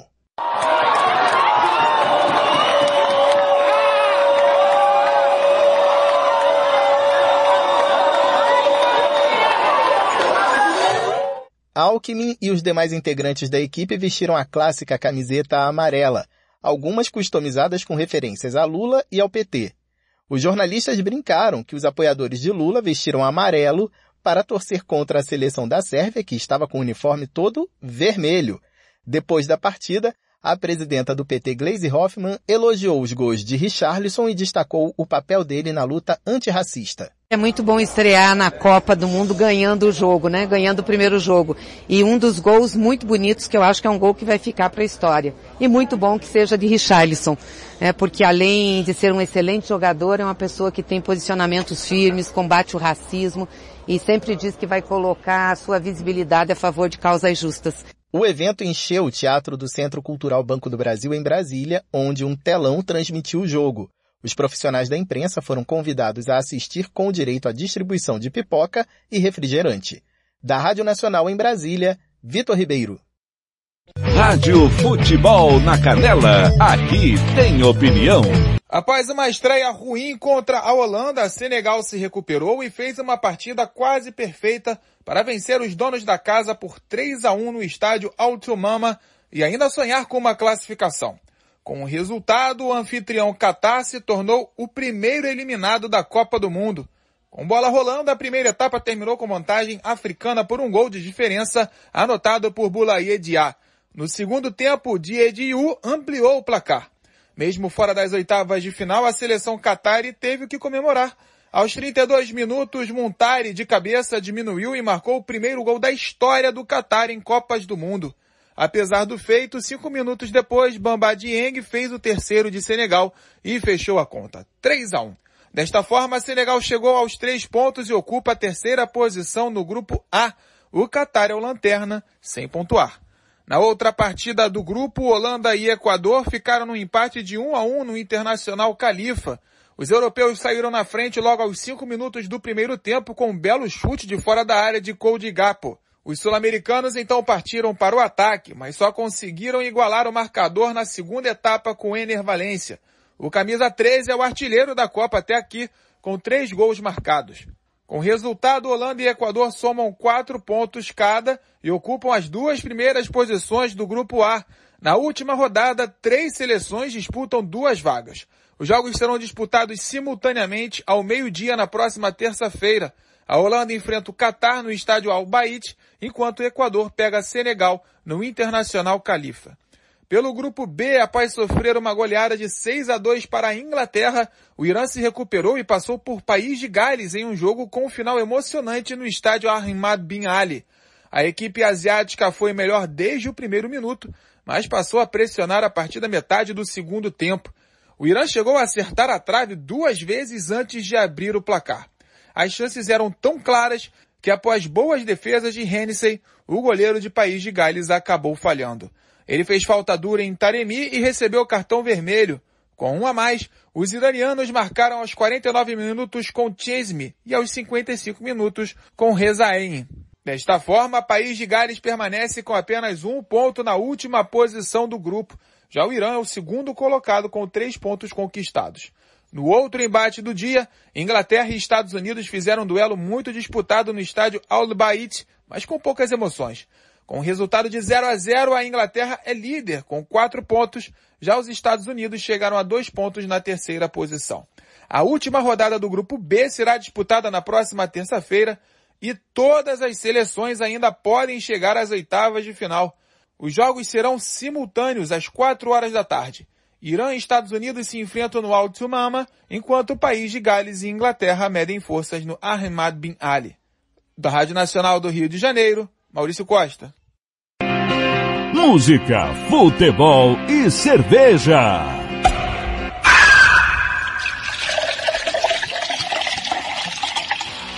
Tiago Lopes de Faria.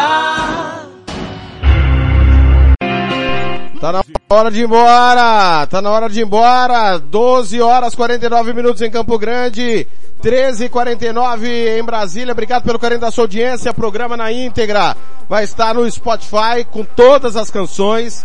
No YouTube, no Facebook você ficou com as entrevistas, as informações. Obviamente, repito que as músicas não podem ir para esses canais por conta de direitos autorais. Tá certo? Um grande abraço para você. Valeu, valeu demais! Eu volto daqui a pouco, 5 e meia da tarde, com o Planeta Bola na Copa. Última de hoje, para quem tá nos canais de áudio, as duas últimas. O Guilherme Jorge Matheus, meu número e Ivete Sangalo me abraça. Valeu, até a próxima. Música, futebol e cerveja.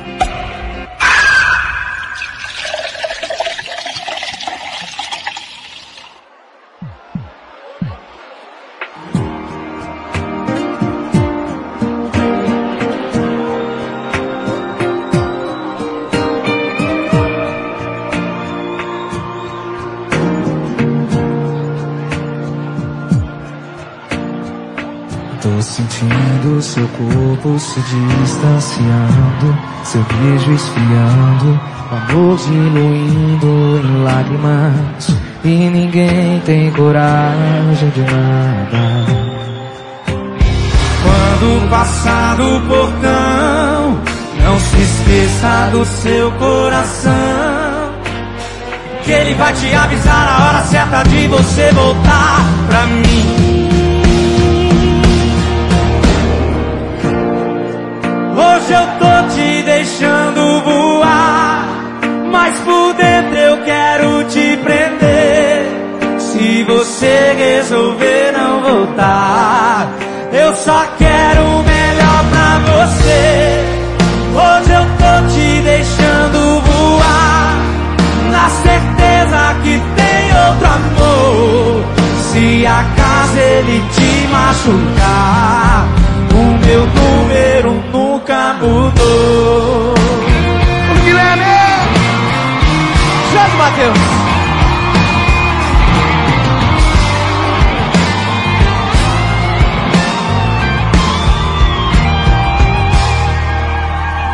Quando passar o portão, não se esqueça do seu coração. Ele vai te avisar a hora certa de você voltar.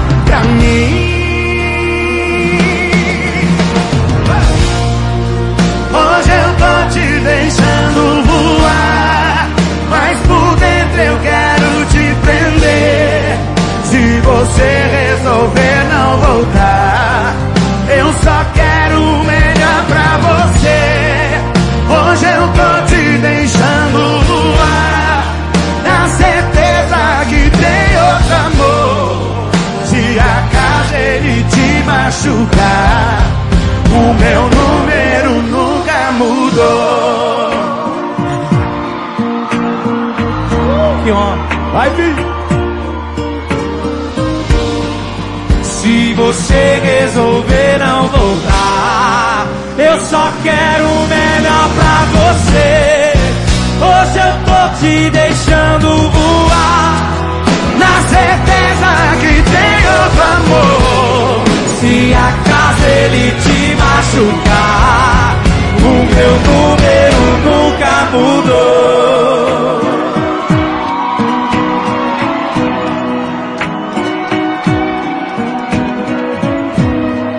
Se acaso ele te machucar, o meu número nunca mudou. Jorge Mateus sucesso. Que obrigado, cara.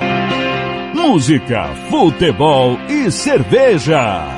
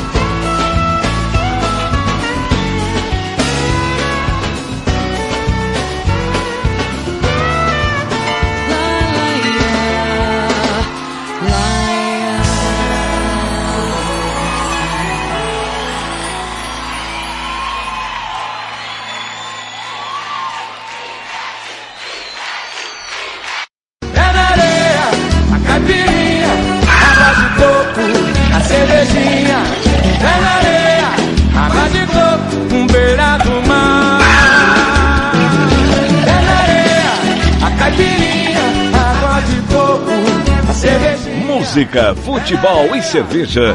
Volta sábado que vem.